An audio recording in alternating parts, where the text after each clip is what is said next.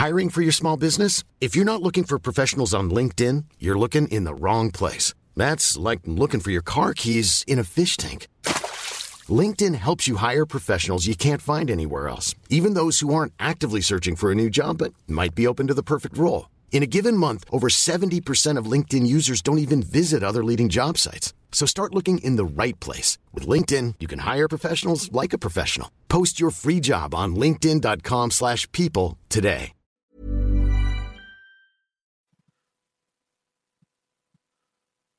Bonsoir, bienvenue dans le podcast Culture PG du lundi 13 janvier 2020, deuxième podcast de l'année, et nous allons revenir sur l'un des matchs les plus intéressants des derniers mois, à savoir le match nul 3 partout face à l'AS Monaco qui a eu lieu ce dimanche soir. Nous sommes, comme toutes les semaines, 4 pour revenir sur la rencontre. Nous avons Monsieur Martinelli qui est en pleine forme.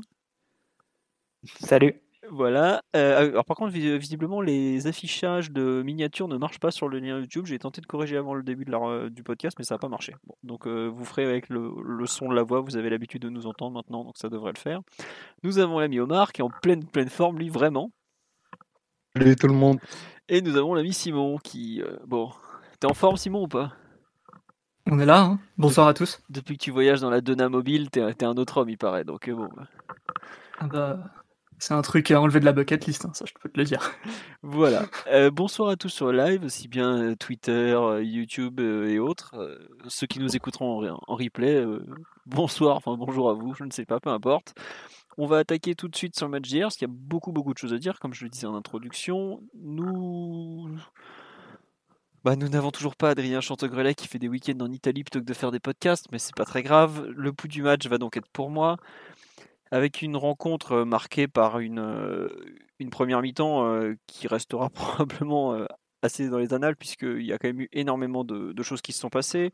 Paris ouvre le score au bout de 3 minutes.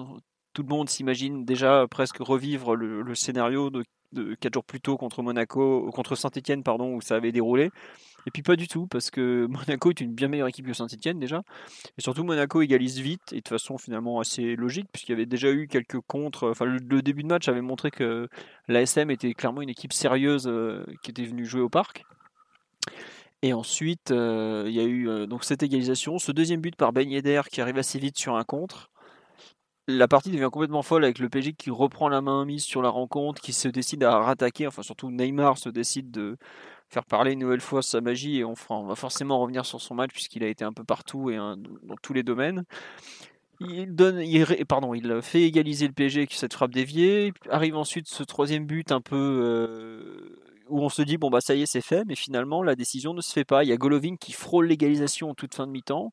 La seconde période se joue sur un rythme bien moindre, un rythme un peu bâtard. On a l'impression que le PSG décide de gérer et Monaco décide de ne pas lâcher l'affaire non plus. D'où ce, cette mi-temps qui est finalement assez équilibrée, peut-être même comme la première autant d'occasions de, part et d'autre.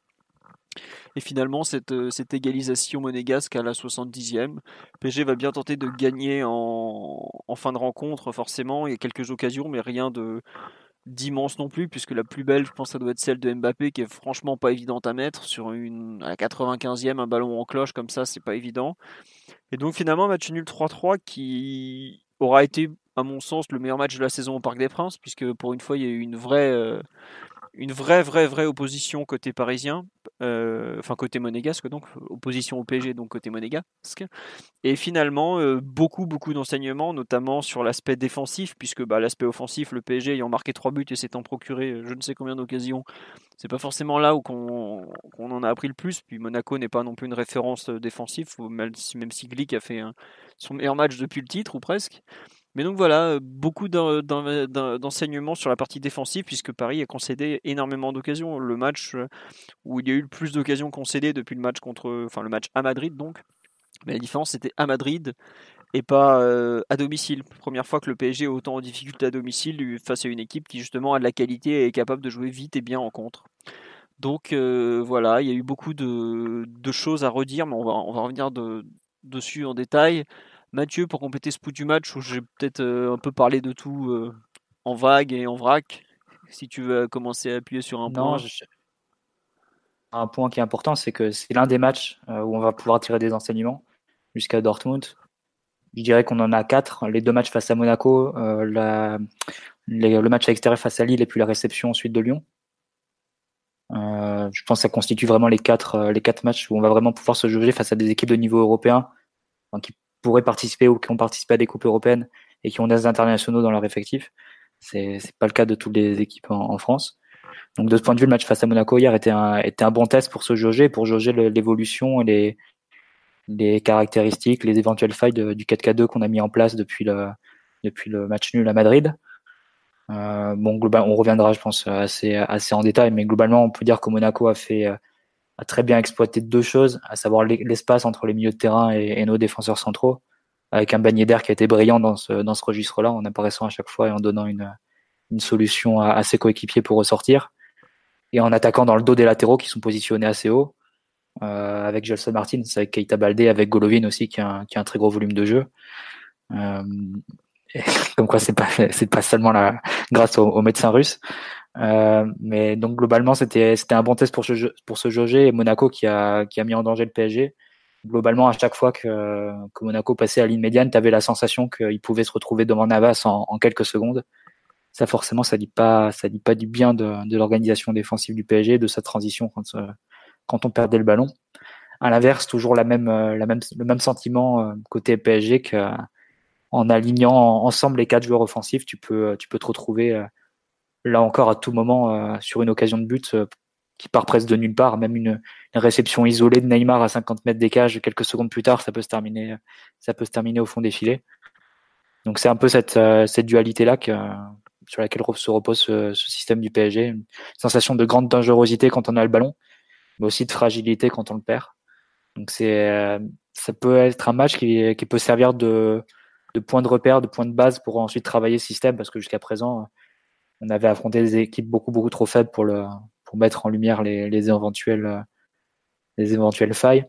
Donc on va dire que c'est un bon point de départ et on va pouvoir juger maintenant. J'imagine que Tourelle va pas va pas forcément changer, mais on va pouvoir juger maintenant les progrès, euh, que ce soit bah, face à Monaco dans trois jours avec une équipe remaniée, puis surtout face à Lille et, Lyon qui seront les derniers tests avant avant Dortmund. Donc euh, de ce point de vue, c'était un match vraiment utile, je dirais. Très bien. Euh, oui, tu fais bien de citer euh, Lille et Lyon, parce que on a vu hier que les, difficultés parisiennes sont surtout venues de contre. Et Lille, à ce niveau-là, même s'ils n'ont pas fait une campagne avec des champions très glorieux, c'est quand même une des meilleures équipes euh, françaises en, contre. Ils ont une vitesse incroyable entre Ikoné, Ozymen, comment il s'appelle, Bamba, tout ça. Ça sera intéressant. Omar ou Simon pour compléter l'aspect un peu très global avant qu'on rentre vraiment dans l'analyse collective. Est-ce qu'il y a des points que vous voulez revenir, sur lesquels vous voulez revenir, pardon Déjà, faut se, faut se féliciter d'avoir vu un super match de foot hier. C'est pas, c'est pas, c'est assez rarement le cas et, et, pour le coup, il y a une vraie, une vraie opposition, des vraies, des vraies idées côté monégasque et, et des joueurs de, de, de, très grande classe. Euh, donc euh, Mathieu fait bien de, de relever que c'est un match qui a beaucoup plus de sens que, que ce qu'on a pu voir, notamment celui, celui de coupe contre Saint-Etienne, où euh, tu pouvais mettre des, des goleadas, mais il y avait tellement de choses manquantes en face que c'était difficile d'avoir des, des vraies réponses. Là, pour le coup, on, on en a. On a été tester, éprouver et, et peut-être la mise en lumière de, certaines failles. Euh, on en parlera peut-être plus en détail tout à l'heure, mais moi je pense pas que ce soit euh, l'enterrement du, du 4-4-2. Donc on n'est pas forcément tous d'accord sur le sujet, mais ce sera peut-être l'occasion d'en parler. Et euh, ça, ça marque aussi le retour à un niveau de, de forme intersidéral de, de Neymar qui a qui a survolé la rencontre dans, dans tous ses aspects et euh, peut-être euh, certaines corrections très nécessaires face, au, face à une équipe, euh, enfin dans la projection d'un match contre, contre Dortmund qui a quand même certaines similitudes, je pense notamment dans les couloirs avec ce qu'a pu proposer Monaco. Donc c'est c'est vraiment un bon match de référence qui arrive à, à quatre, quatre semaines d'une échéance très importante où il y a beaucoup, beaucoup d'enseignements à, tirer et, mine de rien, quand même, certaines conséquences euh, au moins individuelles euh, à considérer. Ouais, justement, tu, tu viens de parler de match, euh, enfin de préparation, tout ça. Moi, je trouve qu'il y a un point sur lequel on n'a pas du tout insisté, c'est qu'en fait, c'était le, bah, le deuxième match de l'année 2020 pour cette équipe-là. Enfin, je dis cette équipe parce que des 11 titulaires, je crois qu'il y en a, je, me demande s'il n'y en a pas aucun qui avait joué contre, contre l'INAS début janvier. Et je trouve qu'il y a eu, il y a eu beaucoup de conclusions qui ont été faites, alors que clairement l'équipe parisienne n'était pas prête physiquement du tout. L'an dernier, le deuxième match de l'équipe, euh, comme ça, ça avait été la défaite contre Guingamp, par exemple, où les jambes ne, ne répondaient pas et tout. Et effectivement, je trouve que ça a été une, une rencontre d'une intensité au niveau Ligue des Champions. Thomas Tuchel, en conf de presse d'après-match, a dit que c'était une niveau euh, phase de poule de Ligue des Champions sans problème. On peut le dire. hein. Même certains huitièmes ne seront pas de ce niveau-là, je pense. Mais euh, il y a quand même une, euh, une donnée physique à avoir en compte. Alors c'est vrai que quand on voit le match de Neymar, euh, ça donne envie de faire la chenille le 31 décembre. Mais euh, globalement, je il y a pour moi quelques joueurs parisiens dont on sait qu'ils ont besoin de quelques matchs pour se mettre un peu en, en route qui, qui ont probablement souffert. Après, euh, on n'avait qu'à reprendre plus tôt, c'est clair, c'est aussi de notre faute. Mais bref, c'est pas très grave. Euh, Simon, sur le match en général, avant qu'on attaque la, la comment dirais-je, la, L'analyse collective. voilà, ou si tu veux passer à l'analyse collective et Non, non, mais je suis d'accord avec ce que tu as dit sur l'aspect physique et, du fait aussi de, ce manque un peu de, forme et de, saignant dans, les actions. Ça a fait qu'on a très mal géré le scénario du match. C'est-à-dire qu'à chaque fois que tu marques, euh, Monaco revient assez rapidement au score. Euh, euh, tu prends un but à un moment qui est assez clé physiquement, c'est-à-dire après l'heure de jeu, au moment où l'équipe adverse fait ses premiers changements, nous on est encore avec le euh, 11 de départ sur la pelouse. Et tu sens que ces petits moments de, faiblesse physique qui entraînent aussi des problèmes de compacité, des problèmes de déconnexion, ça, ça, a, ça a payé cash à peu près tout le match, vu que, euh, euh, comme Mathieu le disait un peu plus tôt, à chaque fois que Monaco rentrait dans, dans le dernier tiers, tu sentais qu'il pouvait se passer quelque chose et que il y avait danger. quoi. Et, et le manque d'implication s'est retrouvé non seulement au niveau de la compacité, mais euh, euh, aussi au niveau de l'intensité dans les, dans, les, dans les interventions. Le deuxième but est, je trouve, l'action la plus honteuse défensivement du PSG cette saison, euh, ou presque, parce que On revoit le Euh, but à Dijon. euh. Souviens-toi là. Quand, quand- Ouais, éventuellement. euh, après, c'est un match d'un autre standing, on va dire, mais dans un match un peu important, le- que toute l'équipe se fasse passer en revue sur des dribbles type crochet, fin de corps, et il y a absolument personne qui est capable de mettre le pied, et tout le monde se fait effacer euh, comme des ectoplasmes. Euh, du stade, ça m'avait pas choqué plus que ça, parce que bon, j'étais un petit peu loin. Mais en le revoyant tout à l'heure, je me suis dit, mais c'est quoi ce bordel quoi? Il y en a pas un qui a réussi à rester sur ses appuis assez normalement. Donc, euh, euh, ouais, comme tu as dit, des problèmes physiques et aussi euh, des, des points d'amélioration euh, qui ont été mis en lumière du fait de- des quelques faiblesses qu'on a, qu'on a pu repérer. Je te suis pas trop sur les problèmes physiques, Simon, parce que pour moi, le- l'exemple du deuxième but, enfin, le problème physique en général, peut-être, mais sur l'exemple précis de ce deuxième but, pour moi, c'est, enfin, on est typiquement dans un but entre guillemets de système, parce que Di Maria, certes, il lâche le, le, marquage, ensuite, il me semble que c'est sur Golovin direct. Di Maria lâche. Meunier lâche. Et- Non, mais d'abord- non, mais la compensation, ça, ça, ça suffit Non, pas. mais justement, c'est ça, c'est c'est Di Maria, ça part de Di Maria, et ensuite Gay qui se retrouve à faire une compensation enfin, très très loin de sa zone. Verratti qui est mal placé au départ, qui est quasiment devant le ballon, euh, donc il peut pas, il se retrouve à devoir courir vers son but, mais il pourra pas rattraper le joueur. Et ensuite Marquinhos et, et Gay qui sont éliminés par un double 1-2 qui est très bien joué pour le coup entre euh, entre Golovin et il me semble que c'est Keita Balde. Ouais. Et après, comme Verratti et comme Gay, ils se sont retrouvés, Verratti qui était devant le ballon et Gay qui s'est retrouvé à faire une couverture très loin sur le côté. Il n'y a plus personne pour protéger la défense. Et Bagnéder, c'est là où Bagnéder apparaît et peut, et peut passer devant Thiago Silva et, et arriver au but. Mais pour moi, on est clairement dans une question de système, en fait. Parce que tu te retrouves avec euh, Di Maria qui a une, euh, dans comment sa dire, zone. une obligation défensive qui est importante et qui, rép- qui, ré- qui remplit pas. Et derrière, il y a toute une chaîne qui se met en place. Tu dois avoir Gay qui ça doit que compenser. justement, j'épargne pas le système des problèmes physiques. Si t'as Di Maria qui est incapable de euh, sortir sur un temps de passe avec euh, suffisamment de mordant sur 5 ou 10 mètres, bah au final, euh, c'est comme dans Et m- tous les systèmes défensifs. Quoi. Tu peux avoir euh, le système que tu veux si t'as ni la compacité, Bah, ni la réactivité et que t'es dans la passivité la plus totale, bah, c'est juste qu'il se fait effacer, c'est juste qu'il se fait effacer. Ça, tu peux pas dire que c'est quelque se chose qui n'arrivera plus jamais. Ça, c'est quelque chose qui va se il se reproduire. Il se fait effacer, derrière. Meunier doit sortir, et Gay doit compenser, et après tu te prends le double 1-2. Et, mais ça, tu peux pas dire que c'est quelque chose qui est temporaire, enfin, c'est quelque chose qui va se reproduire, parce que Di Maria, il pourra pas gagner tous ces duels défensifs. Donc à un moment, à un moment, quand tu libères aussi ta zone centrale avec Gay qui doit couvrir des zones très loin sur le côté, c'est aussi une question de système. C'est pas qu'une question de, de, juste perdre un duel comme ça. Ça a des conséquences sur, sur tout l'ensemble. D'ailleurs, les duels en général font partie des, des gros soucis du match d'hier. On a perdu un nombre de duels. Monaco qui place 20 dribbles réussis en 27 tentatives, c'est c'est beaucoup. C'est honteux. C'est honteux et c'est beaucoup.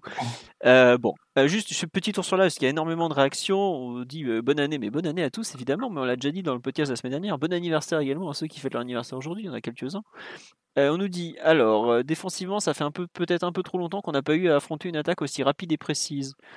Sur les 4 joueurs, on n'en a que deux qui savent défendre et ces deux-là n'étaient pas dans leur meilleur soir hier. Et ça, c'est sûr que la pauvre charnière centrale, elle, était, se fait un peu massacrer, mais elle n'était pas non plus très inspirée. Mais on va revenir sur euh, un peu l'aspect individuel. Autre remarque, on nous dit on rentre au vestiaire avec un 3-2 bien payé par rapport à la physionomie du match ça c'est vrai et c'est pas vrai parce que le PSG a aussi pas mal d'occasions où il ne marque pas. Alors que enfin, Mbappé sur le centre de Meunier à la 20e, il a l'occasion de mettre le. Je crois que c'est le 2-2 à l'époque ou à ce moment-là. Enfin bref, il y a eu pas mal d'occasions qui doivent euh, rien à personne et le 3-3 est franchement pour moi assez logique. J'ai pas regardé les expected goals euh, aujourd'hui, j'ai pas, j'y ai pas pensé, mais je serais pas surpris que ce soit une. Euh, je crois que c'est 2,70 pour nous et 2 pour Monaco, un truc comme ça. Ouais, voilà, ça, ça paraît pas délirant euh, en termes de, de, de, score. Enfin, le score ne, ne paraît pas délirant non plus par rapport au. Mbappé a trois belles occasions en première mi-temps. Il y a le stand de Meunier, là où il se fait mal au genou, et ensuite euh, euh, un tir côté gauche où il rate son intérieur du pied en refermant. Ouais, Mathieu me dit qu'avec 0,70 d'avance, normalement, tu dois avoir match gagné. Mais ça, après, c'est la théorie des statistiques. Mais bon, c'est un indicateur pour dire que le match, le 3-3 ou, ou 4-2 ou 3-2, enfin, un score en faveur du PSG n'aurait pas non plus été une aberration. C'est vrai que Monaco a eu beaucoup d'occasions, on peut pas le nier. Mais après, il faut, encore les mettre. Et puis, bah, ils en ont déjà mis 3, c'est pas si mal. Et on nous dit euh, Thiago revient à peine et Marquis arrête pas de faire la navette entre milieu et défense. faut installer une charnière pérenne ira déjà mieux. Bah là, pour moi, par exemple, un mec comme euh, Thiago Silva ou Marquinhos, eux, le, contre-coup de, des vacances, euh, le fait des. Enfin, Marquinhos n'est pas parti bien loin parce qu'il est resté sur Paris, mais Thiago Silva, pareil, qui revient pour un match comme ça après trois semaines d'absence, je comprends qu'il soit en difficulté sur le premier quart d'heure. Tu joues face à Ben qui pour le coup est dans la forme de sa vie, qui, fait un match. Euh, franchement, euh, enfin, on parle pas trop en général des adversaires, mais Ben Yedder fait peut-être la meilleure performance d'avant-centre euh, côté, adversaire de, que le PSG a eu cette saison avec euh, Benzema Madrid, par exemple. Donc c'est pas, on croise pas tous les jours un joueur qui est, de cette trempe-là. Et clairement, il était, il était peut-être trop en forme pour ce Thiago Silva qui, revient de blessure, qui a 35 ans malgré tout, voilà, et qui est, qui est peut-être un peu trop vieux maintenant pour ce profil très particulier que représente Ben Yedder. Euh, sur le live, bon après il y a encore plein d'autres choses, mais euh, on nous dit au final les affronter à nouveau trois jours après est une très bonne chose. Bah, alors ça par contre, comme le dit Mathieu, ça risque de beaucoup tourner parce que il a fait jouer, enfin a fait jouer euh, deux fois 90 minutes pratiquement 11 même en 3 à 4 jours d'intervalle, sachant qu'il y a rematch dans 3 jours, qu'en général match tous les 3 jours c'est grosse rotation parce que c'est là où les joueurs se blessent le plus. C'est assez peu probable qu'on revoie les, les, mêmes joueurs dès, dès ce mercredi. Peut-être certains qui sont connus pour bien récupérer vont enchaîner, mais je pense qu'il y aura pas mal de changements dans le 11 de départ. Un, Paredes, par exemple, me paraît assez sûr de, récupérer une place. Euh, peut-être que Di Maria va aussi laisser la sienne pour relancer. Enfin bref, pour moi, il y aura pas mal de changements, mais ça, on verra demain en conférence de presse parce que Tourol devrait en dire un peu plus quand même. On va, malgré tout, attaquer les euh, comment dirais-je l'analyse collective puisqu'il y a beaucoup beaucoup de choses à dire. Euh, j'avais mis dans les dans les thèmes, enfin dans les sous-thèmes exactement, est-ce que c'est le 4-4-2 face à ces failles Je vous propose, messieurs, d'attaquer par la partie plutôt défensive, puisque c'est ce qui a le plus été mis en évidence. Qui veut se lancer sur un peu les, problèmes défensifs qu'on a pu voir hier soir? Omar, oh là, t'as ouvert le micro, je sais que tu as beaucoup de choses à dire. Oh, pas, bon, oui, il y a beaucoup de choses à dire, mais du coup, je voulais aussi revenir sur le, sur le deuxième but qui est, qui est un peu le musée des horreurs défensives que vous avez décrit tout à l'heure. Euh, pour moi, juste rapidement, Di Maria fait, fait aucune erreur sur l'action. Il est juste pris par un joueur qui est très, très vif, du coup, Golovin. Mais le, problème de structure dont, dont parlait Mathieu tout à l'heure, c'est que dans une équipe de football, tu as quand même un, un, latéral droit que vous avez absolument pas évoqué sur l'action, qui lui prend 8 mètres en, en quasiment 10 foulées et qui, à aucun moment, sur une action de 70 mètres, a pu se retrouver en position de ou récupérer un joueur ou récupérer le ballon. Et le, vrai souci, c'est que, comme tu le disais tout à l'heure, Mathieu, ce genre de situation se reproduisent en fait de, match en match et qu'on sait qu'on va. En fait, on est destiné à, concéder ce genre de situation. Après, euh, là où, là où c'est un peu plus problématique, c'est que en général, vu qu'on attaque de manière un peu asymétrique, on n'est pas très challengé sur le côté opposé, c'est-à-dire à gauche. Et hier, pour le coup, euh, tu as parlé du match absolument brillant de, de Ben mais la première mi-temps de, de Gelson, euh, de il, a, donné tour de rein sur tour de rein à Bernat, et il s'est retrouvé aussi dans des situations où c'est impossible à, défendre quand tu as 85 mètres à reprendre. C'est pas possible. Du coup, on a complètement usé euh, Verratti et Gay, qui ont fait des matchs euh, bah, que moi je trouve pour le coup très honorables vu l'ampleur du chantier qu'ils avaient en face d'eux. Euh, il y, a, une donnée que, que je regarde toujours pour connaître un peu le, niveau de difficulté du match du PSG et, les distances qu'on peut avoir entre nos lignes. Hier, pareil, on a fait 40 tacles. C'est un chiffre qui est colossal dans nos standards. Pour donner un, exemple, au Bernabeu, un autre, un autre match où on était, euh, on était bien plus passé à côté que hier, on en avait fait à peine une trentaine. Et là, en, tête, j'ai plein de situations qui me reviennent où, où euh, Verratti fait euh, 3-4 tacles un peu désespérés. D'ailleurs, c'est pas c'est pas un super tacleur parce que je crois qu'il en réussit à peu près seulement un sur trois sur la, sur la rencontre d'hier pour justement récupérer des situations où en fait il est au bout de ce qu'il a donné pour des compensations de 35, 35 euh, voire 40 mètres. Donc ça, c'est nos, nos lacunes à, c'est nos lacunes défensives très mises en lumière hier par rapport au, profil des joueurs qu'on a rencontrés. C'est-à-dire un, un avant-centre qui est, capable de fixer, de faire des fausses pistes, qui a un, jeu dos au but euh, bah, niveau élite européenne. Moi, j'ai pas vraiment pas peur de, le dire. Enfin, des, joueurs comme Ben Yedder en Ligue, en Ligue 1, enfin, il y en a sur la poignée d'une main et, je pense que même en, Europe, de ce style si rare, t'en rencontres pas des masses. Donc il y a ça. Tu as des joueurs très verticaux et qui ont des, des caisses énormes comme Gelson et, et Baldé. Enfin, Baldé, hier, il a fait un match que je pense il n'a pas fait depuis, depuis plusieurs années. la Lazio, même. Voilà, depuis qu'il a quitté la Lazio euh, très tranquillement. Et en, fait, on n'a on a jamais, jamais, jamais trouvé de, de solution défensive parce qu'on on a, des joueurs. Je pense que Marquinhos, il a un niveau de forme qui déjà avant la trêve était au mieux très douteux hier, dès le début du match, on, a vu qu'on était parti pour souffrir. Parce que la, capacité qu'a eu, euh, qu'a eu Fabregas à trouver rapidement des passes qui faisaient mal en, jouant euh, à à peu près 12 km heure, bah, c'était, bien trop simple pour des joueurs de cette qualité. Après, il y a des choses qu'on, peut résoudre et je pense qu'il y a des choses qu'il faut se résigner à accepter. Euh, comme la, défense sur les couloirs, qui sera, je pense, euh, qui peut pas être optimale. Euh, à droite, il y, a une solution qui me paraît claire. À gauche, je vois, je vois pas trop ce qu'on pourrait faire de mieux ou de pire. Enfin, si pire, c'est possible, mais mieux, j'ai un peu de mal à, l'imaginer. Donc, on, enfin, c'est pas avec fatalité que je le dis, mais il faut qu'on accepte d'être une équipe totalement déséquilibrante, aussi totalement déséquilibrée, et pour le coup qui est extrêmement tributrice du cinquième métatarse d'un petit Brésilien. Ouais, ouais, Ça, c'est évident que, c'est évident que l'équipe ira aussi loin que, que Neymar l'apportera, mais pour moi, les problèmes défensifs, ils commencent presque dès la phase offensive, parce que tu parlais du jeu dans les couloirs, euh, Omar.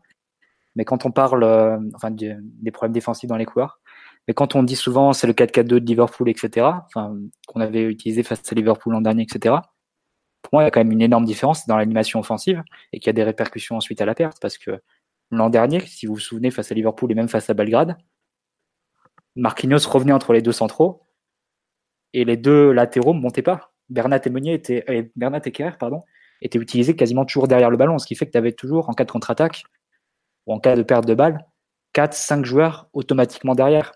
Et là, pour moi, il y, a une vraie, y a une vraie différence dans l'animation offensive que propose Tourelle cette année avec le 4-4-2. C'est qu'au fond, c'est la même animation offensive que le 4-3-3, mais sauf que tu remplaces ton numéro 6 par un attaquant. C'est dès le début, Meunier et Bernat montent assez haut, et tu as une sorte de 2-2-4-2 qui se forme. Euh, donc les deux défenseurs centraux, les deux Verratti et Gay, qui sont placés un peu devant eux, qui viennent euh, récupérer les ballons aussi un petit peu sur les côtés, euh, récupérer des passes comme ça à 5 mètres. Ensuite, tu as une ligne de 4 qui se forme entre Meunier, euh, Bernat sur les deux côtés et Di Maria Neymar tout de suite entre les lignes. Et plus le duo d'attaque Mbappé-Icardi. En gros, Mathieu, si je comprends bien, on passe du... Excuse-moi, je te coupe, on est passé du 2-4-2-2, on est passé du 3-3-2-2 au 2-4-2-2. Et même, je dirais même 2-4-4 des fois, parce que hier, ça, ressemble à rien par moment. Quoi. Tu as ce genre de choses. Des fois, tu as Neymar qui, qui, revient à hauteur de Verratti Gay, et à ce moment-là, c'est Mbappé qui prend sa place, entre guillemets, en soutien euh, dans la ligne de 4 derrière, euh, derrière Icardi. Mais donc, du coup, tu as, moins de joueurs, euh, as moins de joueurs en couverture. Et à mon avis, tu le payes, tu le payes forcément et tu le payes de façon assez évidente parce qu'à ce moment-là, parce qu'en plus, il y a un deuxième problème qui se pose, c'est sur tes joueurs en couverture, c'est des joueurs qui sont pas coordonnés dans ce qu'ils doivent faire à la paire de balles. C'est-à-dire que tu as Verratti et Gay qui sortent de façon totalement anarchique et de façon presque simultanée, sans soucier ce qui se passe dans leur dos au pressing, j'entends. Alors parfois ça fait récupération de balles de suite. Je pense que c'est le cas sur une action à la sixième minute. Il y a deux récupérations consécutives de Gay qui défend très vite en avançant, etc. Mais parfois tu te fais complètement, euh, complètement euh, enrhumer. Et à ce moment-là, la défense centrale se trouve très très exposée. Et quand tu parles, quand vous avez parlé du mauvais match de Marquinhos et du mauvais match de Thiago Silva, c'est l'évidence. Mais pour moi, c'est si tu as des joueurs qui sont dans un mauvais état de forme, tu as plutôt tendance à vouloir essayer de les protéger plutôt que de les exposer. Et c'est un peu l'inverse qui a été fait hier. Tu prends les, euh, tu prends l'action qui se termine par un face à face de Keita Baldé euh, euh, du gauche repoussé par Navas. À la base, c'est une passe entre les lignes de Maripane qui élimine tout le milieu de terrain. Et c'est Marquinhos qui se retrouve à jouer un duel au milieu de terrain, mais avec personne en couverture. Dans le rond central, avec personne en couverture. Derrière, il le perd et, Monaco peut continuer son contre. Et ça se termine par la, frappe croisée de Keita Baldé. Donc je dirais qu'il y a un peu tout. Et en fait, il y a une organisation offensive qui est très très expansive. Euh, parce qu'il faut compenser le fait que Di Maria revient toujours euh, à l'intérieur, donc tu veux pousser ton latéral droit vraiment très haut. Euh, pareil, tu veux donner de la largeur parce que Neymar aussi revient dans l'axe, tu lui donnes beaucoup de liberté créative, etc. Donc tu, pousses tes latéraux vraiment très haut. Par contre, ça a des conséquences évidemment à la perte. D'autant que, donc si tu veux, la défense centrale se retrouve très exposée parce qu'elle n'a pas les latéraux pour la, pour la soutenir et elle a deux milieux de terrain devant eux qui sortent tout le temps au pressing de façon très, euh, très agressive et sans se préoccuper, sans se préoccuper de, ce qui se passe dans leur dos. Donc, euh, au final, tu en arrives à vraiment souffrir enfin, beaucoup plus que tu ne le devrais. Et c'est ce qui me préoccupe vraiment par rapport à Dortmund parce que euh, l'une des caractéristiques des équipes de Favre, que ce soit à Gladbach ou à Nice, il y a une chose qui fait très très bien, c'est organiser des contre-attaques sur des mouvements en, allez, en, à 1, 2, 3 en fait, un 1, 2, 3 touches. On a pu remise. remise. exactement. Une passe verticale vers le numéro 9 qui remet en remise en retrait sur, le, sur un deuxième joueur qui, qui, euh, qui en une touche ou en plusieurs touches va chercher de suite sur la profondeur pour un troisième joueur lancé. C'est exactement le but qu'on prend, si vous vous souvenez bien, sous Emery euh, en 2018. Euh, je crois que ça doit être ça, Maximin. Balotelli en remise, ensuite passe en profondeur et c'est ça, Maximin ensuite qui vient conclure face à, face à Reola. Enfin, c'est ce que font les équipes de, de, Favre assez souvent. Et dans une configuration comme hier, je pense qu'il te massacre euh, sur ce, genre d'action parce que il y, y avait de la place pour ton attaquant remiseur euh, pour jouer, euh, pour jouer en appui remise et il y avait de la place en profondeur sur les côtés parce que tes, tes latéraux étaient pris dans le dos donc et ils jouaient trop de façon initiale. Donc pour moi, il y a des, il y a beaucoup de choses à corriger. Il faudra voir un peu les, les, les, ajustements qui seront faits dès demain, enfin dès mercredi et dès la suite des matchs. Après, pour parler de la phase avec ballon, non, juste. Euh, euh, non, vas-y, Simon, juste pour dire deux trucs. on nous dit qu'avant Dortmund, il y a quand même une bonne dizaine de matchs, ça c'est vrai. Et juste pour compléter ce que tu disais, Mathieu, sur euh, la façon. Bah non, vas-y, Simon, je finirai après, vas-y. Parce qu'on parlait de la phase offensive qui pouvait te déséquilibrer à la perte parce que tu as les milieux qui se jettent et un manque de couverture, un manque de soutien des latéraux. Ça a été relativement corrigé à la mi-temps, à mon avis, vu que on peut remarquer que côté gauche, Bernat arrête de monter. En tout cas, il monte beaucoup moins. et c'est Mbappé qui prend le couloir gauche de manière beaucoup plus large qu'il ne le faisait en première mi-temps. Où du coup il sort de son rôle de deuxième attaquant, il joue presque comme un ailier gauche un, peu, un peu hybride, et Bernat assure des couvertures un peu, plus sérieuses, dans son positionnement en tout cas. Après ça n'a pas été miraculeux, et puis le rythme du match était un petit peu retombé, c'était des enjeux un peu différents à mon avis qu'en première mi-temps. Mais je pense que Tourelle a bien vu que euh, y avait un petit problème de ce point de vue-là et que du coup, il, a demandé à un des deux latéraux de calmer. Du coup, c'était plus Meunier euh, qui arpentait le couloir et Bernat euh, qui faisait la planche, quoi. C'est-à-dire que tu lui faisais la passe, il la rendait. Il avait un positionnement un petit peu plus prudent. Après, il faut voir s'il n'y a pas un axe d'amélioration là dans la phase avec ballon. C'est-à-dire sacrifier un petit peu de, force offensive, surtout quand tu as le match en main ou en tout cas quand tu as le score avec toi. C'est-à-dire qu'au lieu d'attaquer à 6 sur la largeur, tu n'attaques plus qu'à 5, ce qui est déjà euh, en général suffisant pour euh, créer des bonnes diffs euh, offensives en termes de structure. Et peut-être donner un rôle plus, plus sur la largeur à Mbappé comme il a pu le faire en deuxième mi-temps, avec plus ou moins de succès, et avoir un des deux latéraux. Après, je pense que ça dépendra des matchs, des profils et des, scénarios de rencontre. Je pense qu'il y a un truc à explorer de ce point de vue-là, c'est de sacrifier un joueur offensivement, peut-être gagner un petit peu plus de contrôle avec Bernat qui sans être un génie euh, à sa petite technique et euh, avoir un positionnement un peu moins euh, agressif offensivement. Alors, il y a pour moi, je sais pas si vous l'avez remarqué là justement à la mi-temps. Ah oui, oui clair. Bah, oui, bah, pour moi, il y, a il y a eu deux ajustements hein. et je pense que, enfin, il, il, le dit sans le dire en conférence de presse d'après match, c'est quand il dit ouais, en gros, il laisse entendre que il en veut. Il, ok, ça n'a pas tenu défensivement, mais j'ai l'impression qu'il dit qu'en fait, c'est parce que son équipe a mal attaqué en fait. Et avant de, effectivement, son équipe s'est fait déchirer euh, sur les transitions, tout ça. Mais j'ai l'impression que le coach euh, n'a pas apprécié la façon dont le PSG a attaqué, dans le sens où on a attaqué peut-être trop vite, à trop de joueurs, et en fait, on, a attaqué sans vraiment se positionner pour anticiper déjà la phase de, la phase de perte du ballon. Ouais, c'est ça. Je trouve qu'on a attaqué loin les uns des autres, ce qui fait que euh, tu dois multiplier les touches de balle pour assurer tes passes, c'est plus loin. tu peux pas faire de beaucoup de 1-2. souvent, on on avait euh, assez peu de phases intermédiaires en fait. C'est-à-dire qu'on préparait tranquillement l'action dans notre camp, mais dès lors que Neymar touchait le ballon, là ça partait à toute allure et ça manquait un petit peu de, de compacité offensive, ce qui permet euh, non seulement de faciliter les combinaisons euh, et tout ça, mais surtout d'être beaucoup plus resserré à la perte et d'éviter à Gay ou, Marquinhos ou, ou Verratti de jouer des duels très très compliqués, surtout vu, vu l'état de forme un petit peu global de l'équipe. Ouais, enfin, donc il y avait ça, le fait qu'il n'était pas content de la façon donc, euh, dont, il, dont son équipe a attaqué. Et il y a globalement, je pense, le fait dont tu as parlé du rythme tout à l'heure, mais la façon dont on a attaqué en première période, en fait, c'était absolument pas adapté, je trouve. C'est-à-dire que bon, Neymar fait en gros euh, l'appui le bouton dans le système. Ça, on l'admet, c'est pas grave, c'est le meilleur joueur de l'équipe, tu fais avec. Mais je trouve qu'il a, enfin, Mathieu avait déjà soulevé ce problème, enfin, qui est à la fois un problème et une formidable solution contre Galatasaray. Je crois que c'était où en gros, il prend le ballon, bam, direct, il part au but, quoi. C'est-à-dire que tu n'as même pas le temps de t'organiser. Lui, il a, pas le temps, il y va, il y va, il y va, il y va, il y va, il y va, quoi.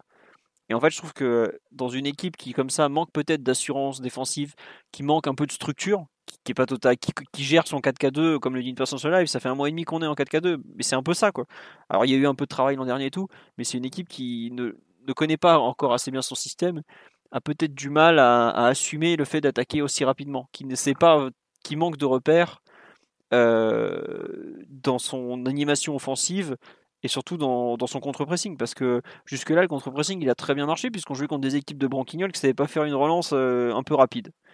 Là, pour le coup, hier, Monaco très bien su relancer. Après, il faut pas oublier un point sur Monaco, c'est que le PSG ne pouvait pas étudier le Monaco de Moreno. C'est-à-dire que c'était une équipe qui n'a jamais joué. Enfin, si, ils ont fait un match de Coupe de France, mais c'est une équipe qui est neuve. Et c'est compliqué. Alors, certes, tu peux te faire des vidéos sur les joueurs, mais tu, ne sais pas la façon dont ils vont jouer. Tu n'as aucune piste. Donc, ça, c'est un truc. Enfin, j'ai pratiquement vu personne le relever, mais c'est dur de d'anticiper sur une équipe dont tu ne sais rien en fait. Et la façon dont Monaco a pu attaquer, c'est une c'est pas une façon que le enfin c'est pas une, euh, une, une façon d'attaquer que le PSG a pu anticiper. Donc c'est un peu compliqué. Euh, après il y a quand même effectivement des, des gros soucis dans l'animation défensive. Quand je vois comme Mathieu l'a dit quand tu vois les deux les deux milieux qui vont contre-presser devant la défense monégasque euh, c'est pas sérieux quoi. Au bout d'un moment, tu dois avoir une, une euh, la paire Verratti Gay, on avait déjà bah, on, a franchement cette action, elle a déjà eu lieu au mois d'août lors du match contre Toulouse, je crois. Le 26 août, c'est euh, où euh, les deux, pareil, partent à l'abordage, ils vont contre-presser, ils se font déchirer en deux passes. Mais Une raison à ça. Enfin, pour le coup, je vois très bien l'action dans, dans la- de laquelle tu parles. Excuse-moi, Philo. C'est ouais. que, en fait, le- le- le- l'intensité défensive des deux attaquants est beaucoup trop faible. Glick et Maripane, ils arrivaient à lancer le jeu trop facilement.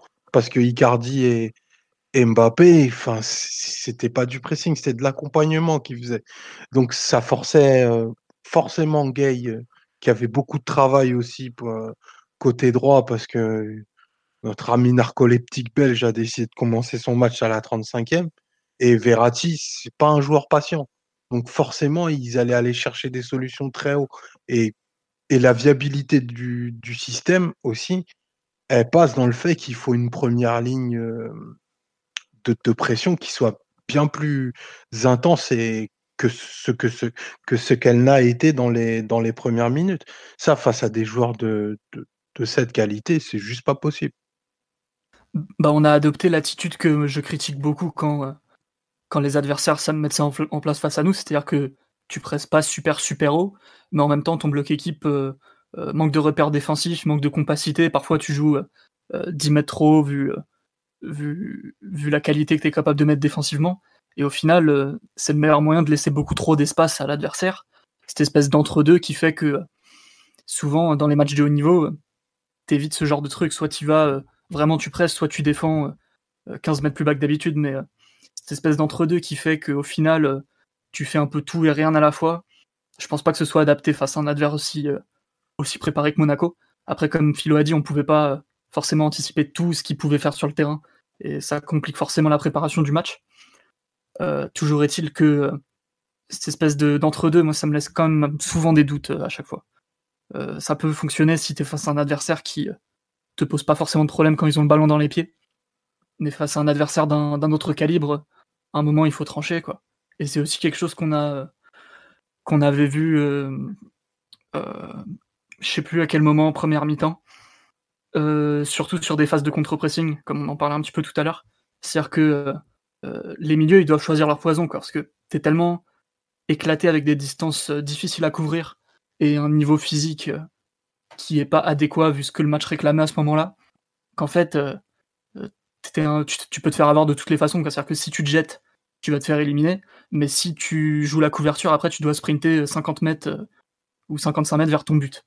Donc dans tous les cas, euh, t'étais un peu, euh, un peu foutu dès le départ sur ce genre de, situation. Euh, on nous dit le PSG joué comme l'OL au parc la saison dernière ou comme l'OL cette saison, c'était incroyable. Ah oui, il y a eu un. Ah oui, le... enfin, hier, globalement, le, contre-pressing n'a pas. pas... Enfin, dans l'ensemble, vraiment pas très très bien marché. Quoi. Quand tu arrives à. Quand Navas se fait solliciter euh, sur une action en 4 passes qui doit durer 12 secondes, c'est qu'il y a un gros souci. C'est que tu as une désorganisation qui est terrible. On nous dit euh, on perd beaucoup de ballons dans l'axe aussi. Alors pourquoi? Enfin ça c'est vrai, mais forcément vu qu'on attaque majoritairement dans l'axe ou très vaguement côté gauche. Hier on a le, le half space euh, gauche, enfin axe gauche, on doit faire aller. Je pense qu'à lui tout seul il doit représenter un tiers des actions presque. Bah, Normal, Neymar joue là, donc forcément euh, tout passe par là ou presque, mais bon, il y a quand même pas mal de choses à dire. Sur l'animation défensive en général, vous voulez rajouter peut-être quelque chose? Vous voulez qu'on parle un peu de la façon euh, dont le PSG a peut-être attaqué Pour moi, il y a aussi pas mal de choses à dire. L'aspect défensif, non, personne. non, là, c'est bon. Est-ce que, non, juste une question. Est-ce que vous pensez d'ailleurs que le, le simple. Enfin, tout à l'heure, RMC a sorti un article en disant qu'il y a le, c'était une source. Bon, voilà, on se- on peu importe si du staff ou pas du staff, ça, revient un peu euh, au même, euh, qui parle justement du placement des latéraux. Que, euh, Simon on a un peu parlé, le fait que Bernat arrête de monter à la mi-temps, est-ce que pour vous le système peut être un peu plus viable si les latéraux montent un peu moins par exemple? Ou est-ce que nos latéraux sont voués à devoir euh, se retrouver un peu haut vu qu'ils jouent, euh, ils sont tout seuls dans le couloir presque? Mathieu, oui Bah, c'est ça, tu as, très bien résumé, Philo, en fait. C'est euh, en théorie, enfin, tu serais, tu serais, on va dire, incliné à vouloir bloquer tes latéraux et ne pas les faire monter. Mais en même temps, tu deviens extrêmement prévisible en attaque si tu mets Di Maria et Neymar tous les deux dans, dans l'axe que tu abandonnes le couloir. Et comme tu l'as dit également, on attaque plutôt côté gauche. Donc, ok, tu peux avoir Bernat en couverture et utiliser le couloir avec Neymar, avec Mbappé, très bien. Mais par contre, si tu donnes pas d'amplitude de l'autre côté, ça devient beaucoup, beaucoup plus lisible beaucoup plus prévisible pour l'adversaire. Donc il faut forcément quand même un joueur côté droit qui, euh, arrive à donner cette, euh, cette largeur-là, de sorte à ce que tu n'attaques pas sur un demi-terrain. ça devient. L'idée à chaque fois, c'est de c'est d'attaquer dans les plus grands espaces et de défendre dans les plus petits. Euh, c'est à chaque fois ce que ce qu'essayent de mettre en place les, les, entraîneurs. Et forcément, si tu te si tu te forces à attaquer dans des espaces beaucoup plus réduits dans, sur, une demi sur un demi-terrain, alors tu te contrains à avoir une qualité technique et une, précision beaucoup plus forte et, euh, et tu rends l'affaire beaucoup plus facile pour les, pour les défenseurs et beaucoup plus lisible pour les défenseurs. Donc c'est aussi pour ça qu'un joueur comme Meunier était euh, est très utilisé comme ça au large. Euh.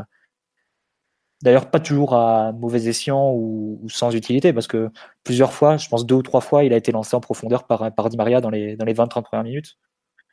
Et c'est notamment l'occasion que tu as cité aussi tout à l'heure, Philo, de Mbappé qui la reprend à côté, sur un centre de Meunier bah, qui est lancé en profondeur comme ça par Di Maria. Donc c'est pas non plus inutile de l'avoir euh, de l'avoir au large. Après, c'est sûr qu'il faut mieux.